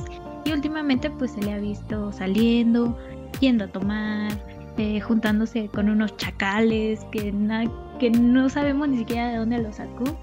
Pero bueno, el caso es que la Mari se está dando ahí como como vida de soltera y quiere aparentar que está bien y todo. Entonces, pues, eh, en estos días también ha estado ganando pues muchos seguidores, ¿no? De que por lo mismo de que venía saliendo de una relación tóxica, hay gente que se identifica con ella y pues ya, la gente como que anda, no sé, queriéndola en estos momentos. Y así como hay gente que la quiere, hay gente que la sigue odiando. Entonces, recientemente, sí, yo también me incluyo. Recientemente eh, AMP3 viajó, viajó a La Piedad. Y ahí en La Piedad la recibieron pues todos sus fans. Pero dentro de ese de esa bolita de fans que estaban ahí en la central de camiones esperando recibirla, abrazarla, tomarse fotos con ella. También iba una señorita que era del, del fandom hater de AMP3, de los Gorilovers. Y esta chica iba con su abuelita. Las dos pues en plan de como infiltradas de fans, pero resulta que la abuelita y la chica que iban estaban contagiadas de COVID. Entonces, literal, fueron a hacerle la maldad a MP3 y fueron a toserle. Así. O sea, fueron a tocarla, se tosieron en las manos, la tocaron y así, para que se enfermara. Entonces, esto inclusive en el fandom de... Bueno, no fandom, o sea, como en el... Entre los haters de MP3, hasta ellos lo vieron mal, así como en plan de, güey, o sea, está bien que odiemos a MP3, está bien que le deseemos la muerte, pero de eso a ir a contagiar. A, a, contagiarla y no tanto eso, sino que también había mucha gente que pues nada que ver, o sea, que también se puede haber contagiado ahí. Y pues realmente se considera un acto terrorista, por eso le decía la, la, terrorista P3. Sí, sí, Con terrorista. o sea, eh, tanto los Aime Lovers como los Gorilovers dijeron, pues, o sea, la neta, esta chava se pasó de lanza, ya la querían ahí linchar, quemar y todo. Y más porque, pues, sabemos que la mamá de AMP3, pues, ya es una señora grande. Entonces, pues, también todo el mundo teme por, por la salud de mamá Burak.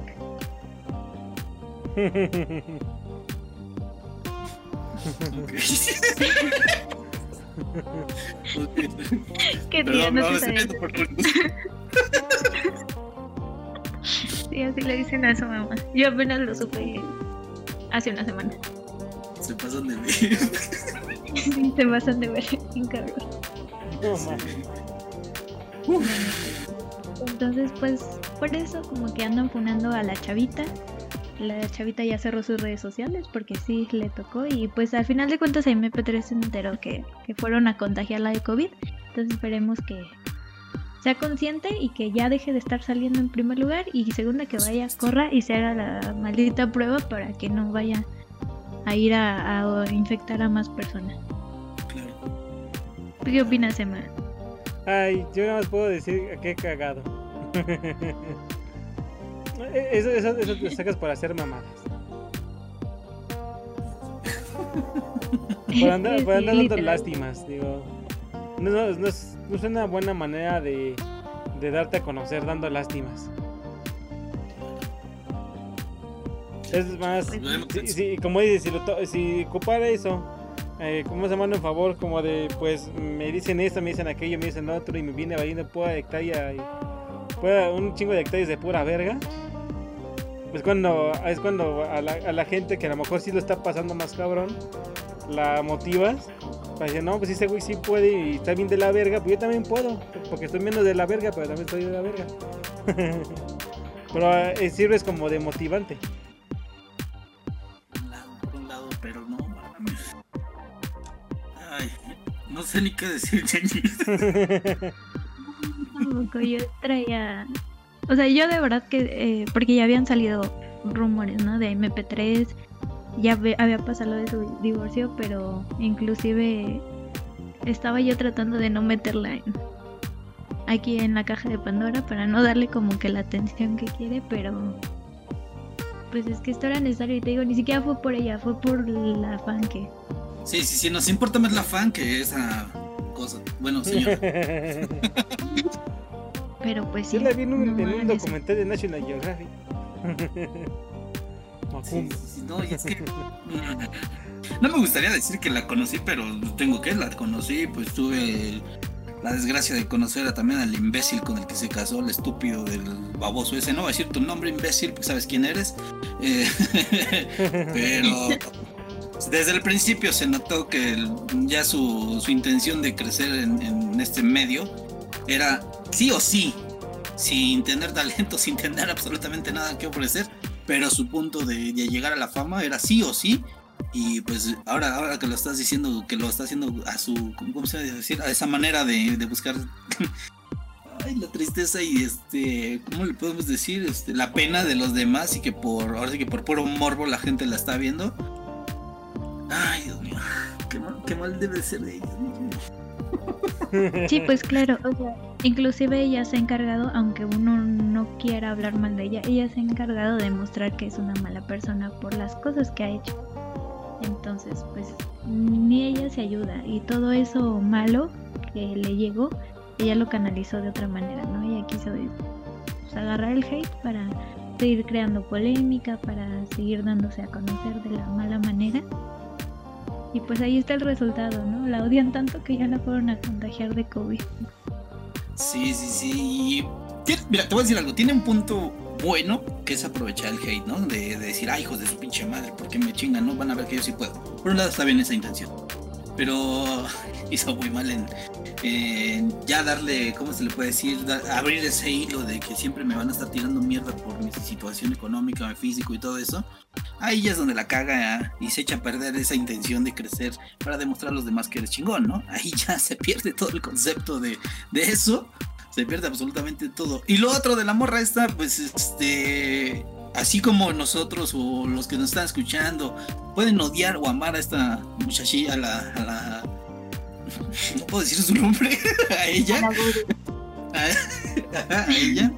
Este, pues está bien, pero no, no sobrepasen los límites. O sea, esa es una pendejada de verdad, que, que le vayas a contagiar una enfermedad muy cabrona. Punto si lo haces a ella, pero como dices, hubo terceros, eso, eso no, no está chido, no está cool, la neta no está nada bueno. Y aparte, no nada más fue con ellos, porque si tienes, tienes una infección que puedes contaminar a 15 personas con una sola tosida, ¿cuánta gente fue a verla en ese momento y cuánta gente ya se contagió ese día? ¿No? Y ya se propagó mucho más el puto virus muchísimo más. Y esta pendeja, la verdad, está mal que salga, que salgan estas situaciones. Ya lo has dicho en varias ocasiones con los pendejos que nos has dicho que salen a vacacionar a Acapulco, a, Cancún, como el pendejo de Wherever. Que también ahí ese güey se la mama, siendo un güey el más conocido de México. Pone el ejemplo a todos los demás pendejos, como lo dijiste, Emma, de que no mames, si ese pendejo está saliendo, ¿por qué chingados yo voy a estar encerrado? Si ese güey sale, pues yo también. No, hombre, dónde hemos llegado? ¿A dónde vamos a parar? pues sí, ya. No lo, no lo hagan, no lo hagan. Y neta, cuídense, síganse cuidando. No lo haga, compa. Porque ok. Pues bueno, vamos al último chisme. Aquí no hay funado, aquí pues más bien como que es una advertencia y un poquito de información para la gente que ha estado como pendiente de Twitter, en estos días se ha hecho em, tendencia eh, dos youtubers que fueron Fede Lobo y Natalan porque fueron hackeados. Ya habíamos tenido aquí varias veces como el tema de le hackearon el canal a tal, le hackearon el canal a tal. De hecho creo que eh, ya habíamos mencionado a mi Rodríguez, pero de entre ellos también estuvo en estas semanas Key Angel, en, ¿cómo se llama? este, Lena y la novia de Germán Garmendia. Es L. Sí. Este, creo que también pasó algo similar en el canal de Britanillas. También a. no me acuerdo quién más, pero, o sea, ya han habido varios, varios hackeos. Y literal es de que empresas hackean y ponen todos los videos en privado de los canales. Hasta eso está bien porque no, no les borran el contenido. Pero empiezan a hacer directos donde empiezan pues ahora sí que a buscar a ah. gente que quiera invertir en criptomonedas. Lo cual pues eh, puede ser peligroso, o sea, cualquier persona puede invertir en criptomonedas, pero puede resultar una estafa. Entonces cuidado con lo que hacen. Y bueno, pues por suerte todas las personas han recuperado sus canales pero igual para quien sepa o quien se dedique a hacer contenido YouTube. Ah, ¿sabes quién más? Ah, también hackearon a Chimi, a Chimi. Ah, sí. sí, a Chimi también. Lo iba a comentar ahorita, sí, siempre. Saludos, Chimi. Con, con razón vi, vi un, un- algo, un directo extraño en el, en el canal del Fede Wolf hace unos días. Exactamente. Y pues bueno, lo que recomendamos para la gente que se dedique a hacer contenido en YouTube es que tenga eh, pues bien protegida su cuenta, contraseñas ingeniosas, por favor, no nada de contraseña 1, 2, 3. No que la contraseña es el nombre de tu canal, no mames. Ahorita regreso. regreso. Bueno, si ¿Qué? cambian su contraseña, eh, verificación en dos pasos, ténganlo activado. Ajá. Y qué otra cosa. Ah, pues eh, si les llega un correo extraño donde les pidan que ingresen o que descarguen una aplicación y después ingresen su cuenta, o sea, se- supuestamente el correo viene de Google y les piden que descarguen una aplicación para como tener más control de sus contraseñas o algo así. Y pues creo que es- algo así les- fue lo que les pasó. A- al menos a Natalán y a Fede Lobo fue lo que les pasó. Entonces, no descarguen nada, por favor. No, es, es de- viene de viene correo de Google arroba hotmail.com y va estúpido de pendejo y lo abres, ¿no? Ajá, casi, casi. Ajá, o creo que también de empresas, como que les mandaban correos de empresas así de que querían como colaborar con ellos o algo así. Y ellos se metían como un link y en automático pues ya les quitaban todas las contraseñas. Entonces pues tengan cuidado, chavos, porque ya han habido demasiados hackeos. Pues por suerte quiero pensar que Fede Lobo, Natalán, Katie Angel y todos los demás han recuperado sus canales porque son conocidos, pero pues si eres un youtuber medianamente conocido y te hackean y esto, pues no creas que YouTube te va a ayudar tan rápido. Así que tengan, tengan esta precaución. Ah, o sea, ahí también se puede mencionar como como conectándolo con la mesa reñoña que a un hackeo pero al a este a Sergio. Sí, al, che- al chico mejorado. A su pues eso fue, güey fue su Instagram ajá luego estuvieron puteando por eso Es que sí, es que hay muchos de verdad que no, no, no saben qué onda. Por ejemplo, ahorita, ahorita mencionaste eso, Oye, de lo de las empresas que mandan eh, correos.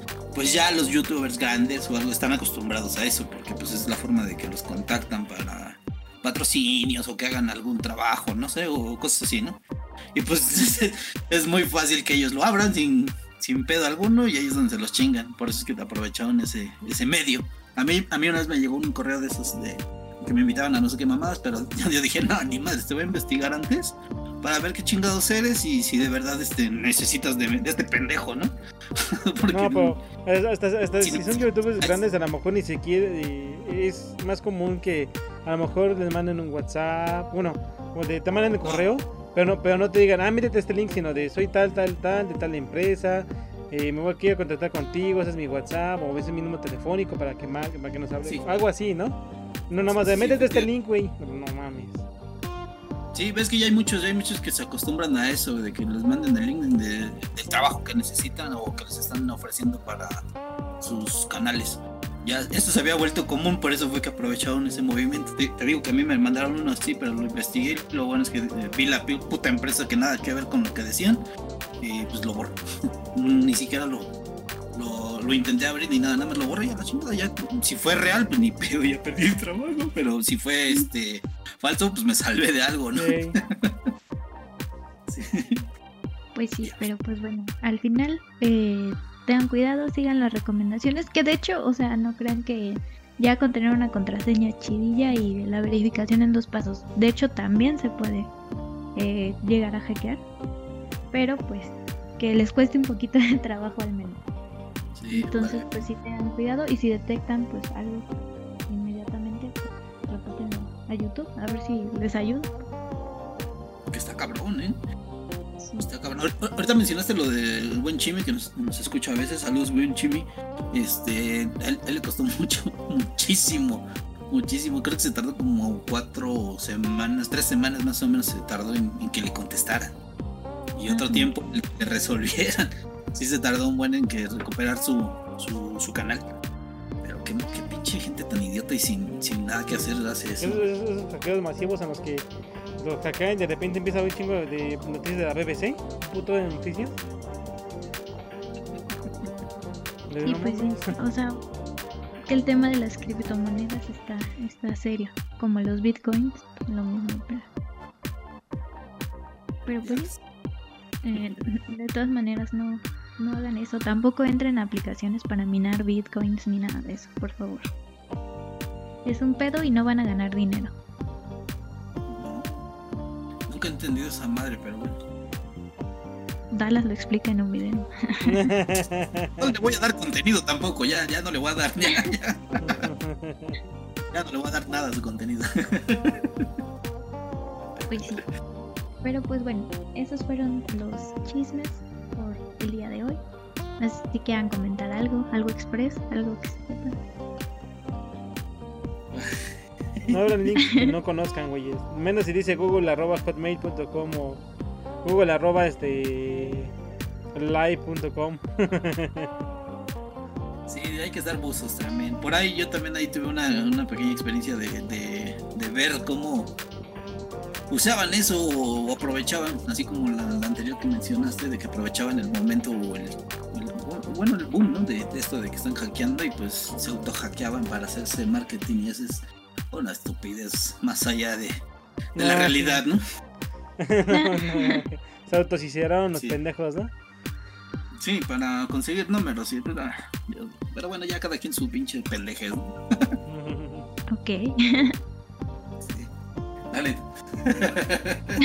pues bueno, ya fueron todos los chismes por hoy. Eh, saludos a Chimi, saludos también al doctor, que ya lo habíamos mencionado. Y pues ya fue todo por mi sección de hoy. Espero que les haya gustado. Y que me manden chismecitos en la página de Instagram y de Facebook. Perfecto, pues ahí estuvo, ahí estuvo Ñeñe con su, su sección de chismecitos, uff, muy, muy chidos, muy buenos, que sí, sí nos sacó ahorita un... un es, sí. nos sacó un pedo. muy buenos, muy buenos con sus chismes, mi querida Ñeñe, muchísimas gracias, qué bueno que llegaste a tiempo. Eh, como dijo Emma, que tu escoba sí te alcanzó a traer, estuvo muy bien. Se pasó de Che, te mamaste. Pero bueno, ahí estuvo, ahí estuvo, Ñañi. Gracias, gracias. Y pues vámonos, vámonos a, a un último corte comercial y ya nos vamos, nos vamos, señores. Es que eso, es que eso quedó botando en el aire, pues la carrera de, de volea. No, huevo, sí, de pechito se puso y pum, toma.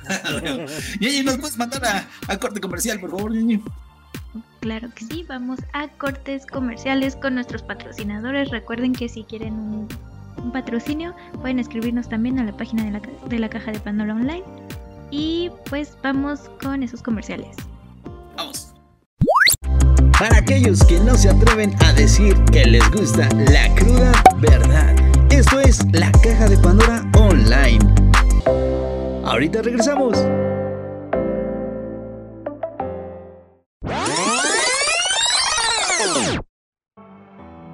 Deja un momento lo que estás haciendo y escucha. Estos son los 7 puestos de tacos y burritos más sabrosos. Número 1 Tacos y burritos Darik Fair. Los encuentras en Ecatepec, Avenida Santa Teresa, con esquina Calle Rusia. Comida muy sabrosa a un precio muy accesible tacos y burritos Darik Fair. También los puedes encontrar en Google Maps. ¿Siente molestias en la garganta y la medicina tradicional no funciona? Té de ramo blanco es la mejor opción. Hecho con lágrimas de ganso. Calmará ese dolor que le cala hasta el fondo. Ingerir té de ramo blanco propicia el buen descanso y la humectación de la piel. También ayuda con la ansiedad. Té de ramo blanco encima del anaquel de su tienda más cercana. GNC Shop. Una empresa de distribución y producción de ropa con diseños y bordados hechos completamente a mano. Precios realmente accesibles, pregunta por ellos en nuestras páginas de Facebook e Instagram. Si quieres ser envidiado, recuerda que encontrarás los mejores diseños solo en GNC Shop. ¿Alguna vez se le ha roto el pantalón? ¿O se le ha rajado aquello que más quiere? No se preocupe, Telas Poncho es la solución. Telas Poncho puede cubrir cualquier hoyo que tenga, ya sea por delante o por detrás. Telas Poncho le hará la vida más fácil. ¿Quieres la cruda verdad con buen humor? No te pierdas la caja de Pandora online aquí en Spotify. Hola amigos, soy Nini. Si quieres saber lo más actual en chismes del medio, no te pierdas la caja de Pandora online aquí en Spotify. No te olvides de seguirnos en nuestra página de Facebook como La Caja de Pandora Online. Y también encontrarás contenido exclusivo en nuestro Instagram, La Caja de Pandora Online. Ya estamos de vuelta. Ya estamos de vuelta por segunda vez, ya por fin llegamos al final. Qué bueno que sí llegó Ñañi, qué bueno que estuvieron todos acá. Tuvimos algunos problemas ahí con Luna, con su cámara que se nos apagaba, pero bueno, aquí estuvo.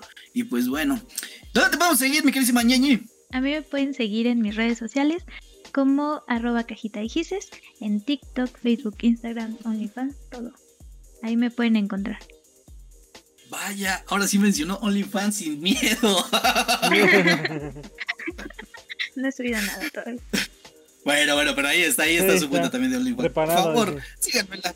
Ahí síganmela y échenle la manita, échenle ahí un Cómprenle like, mucho. apíenla, por favor. Cómprenle mucho en OnlyFans. Sí, sí, exacto. Si tienen algún chisme o lo que quieran este, que Ñeñi lo cuente, por favor, mándale también tanto a su Instagram como al de nosotros. Mi buena Emma, ¿dónde te podemos seguir? A mí me pueden seguir en Facebook y en YouTube como el Emma, en Instagram y en Twitter como eh, Emma Pache con doble M y doble E, y en los TikToks como el Emma Chido. Muy bien, muy bien, muy bien. Ahí está el buen Emma. Que, qué bueno que mencionas TikTok porque ya también ahí ando haciendo sus mamadas. Mm. Neta que odio, odio, odio, este, no dormir y tener que hacer ese tipo de pendejadas para buscar el sueño.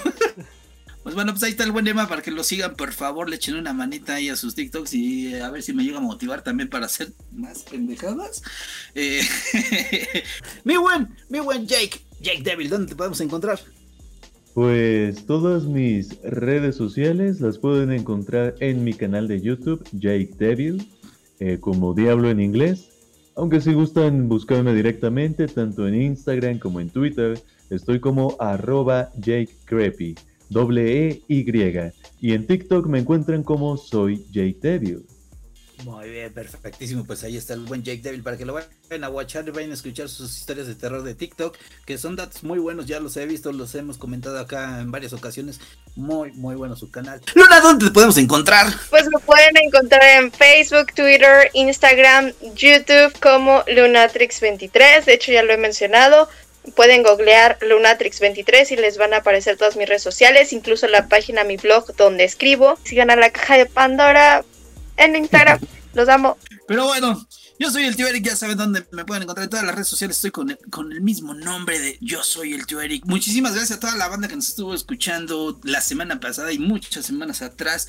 Que estoy, estoy eh, encantadísimo porque hubo una situación con el buen señor Circótico que le mandamos saludos. Que por él, por él nos puso feliz un día porque nos mandó un mensaje que él nos tiene como en sus primeros en Spotify y eso está poca madre, está muy chingón. De verdad no pensábamos llegar a tanto ni que fuéramos los favoritos de ustedes. ¿O no, mi querida Bañeñi? Así es, y por eso y por eh, escucharnos y por hacernos al menos llegar a una segunda temporada, pues muchas gracias y esperamos que eh, sigan aquí con nosotros. Así es, así es, y sí, así es, ya terminamos el primer episodio de la segunda temporada que por fortuna ya, ya comenzamos. Nos ha costado mucho, ¿verdad, Ey, ya. Noche de desvelo a lo pendejo, ¿no? Porque podemos dormirnos temprano, pero noche de desvelo a lo pendejo. Sí, Por favor, mándenle, mándenle por un saludo al buen circótico, los que estamos aquí ahorita, por favor, que, que de verdad le agradezco, le agradezco que nos haya puesto como su primer, primer podcast favorito en Spotify, que neta, neta está muy chingón. Por lo menos llegarle a una persona está poca madre, ¿o no? Ey, a huevo. Y que también que eso, eso haga que lleguemos a- a la segunda temporada es un reflejo del esfuerzo que le estamos metiendo a todo esto. Tuvimos ahí pequeños problemas de que no llegaban, se les hacía tarde, el embotellamiento los agarró el alcoholímetro, eh, de esto ya saben, las situaciones normales, ¿no? Sí. Tuvimos que pagar ahí una, una fianza por el buen Jake que estaba en inframundo ahí encerrado. no, lo, no lo salir. Pero bueno, aquí estuvimos, aquí estuvimos dando, dando, este, pues como siempre, los datos, datos de expertos por ahí dijeron, ¿verdad? Que somos unos expertos. pues muy buena, ¿dónde, ¿dónde pueden seguir a la caja de Pandora Online? La caja de Pandora la pueden seguir en Facebook como la caja de Pandora Online todo separado y en Instagram como la caja de Pandora Online todo junto. Ahí pueden mandar mensajes, eh, si quieren contarnos una historia de terror que tengan, eh, algo de, desamor, algún chisme, cosas así. Ahí le pueden mandar este, un mensaje directo. Y también pueden mandarlo por correo, si no quieren mandarlo ahí, pues un correo a... el correo es la caja de pandora.contacto19 arroba gmail.com. Muy bien, pues ahí está. Ahí está, ya se la sabe, ya se la sabe el lema. ya se le olvida. sí, ya, ya no, ya no se me olvida. Eso es, muy bien, mi buena Emma. Y pues bueno, ahora sí, pasámonos, pasámonos. Pasámonos. Pasamos Pasamos a tirarnos, mi buena Emma. Oh, pero antes, antes de irnos, quiero, quiero, quiero felicitar al buen Checo. Checo Pérez puso en alto el nombre de México. De verdad se rifó. Aunque a muchos no les gusten las carreras este, automovilísticas, se rifó porque él siendo solo una persona se rifó contra muchísimos que no creían en él que le costó 10 años, pero por fin, por fin tuvo una victoria que de verdad la amamos, la amamos y pues le mandamos saludos al buen Checo Pérez y muchas felicidades por su primer lugar. Llegamos al final, señores. Vámonos, vámonos y pues esto ha sido todo en la caja de Pandora Online. ¡Vámonos! ¡Vámonos!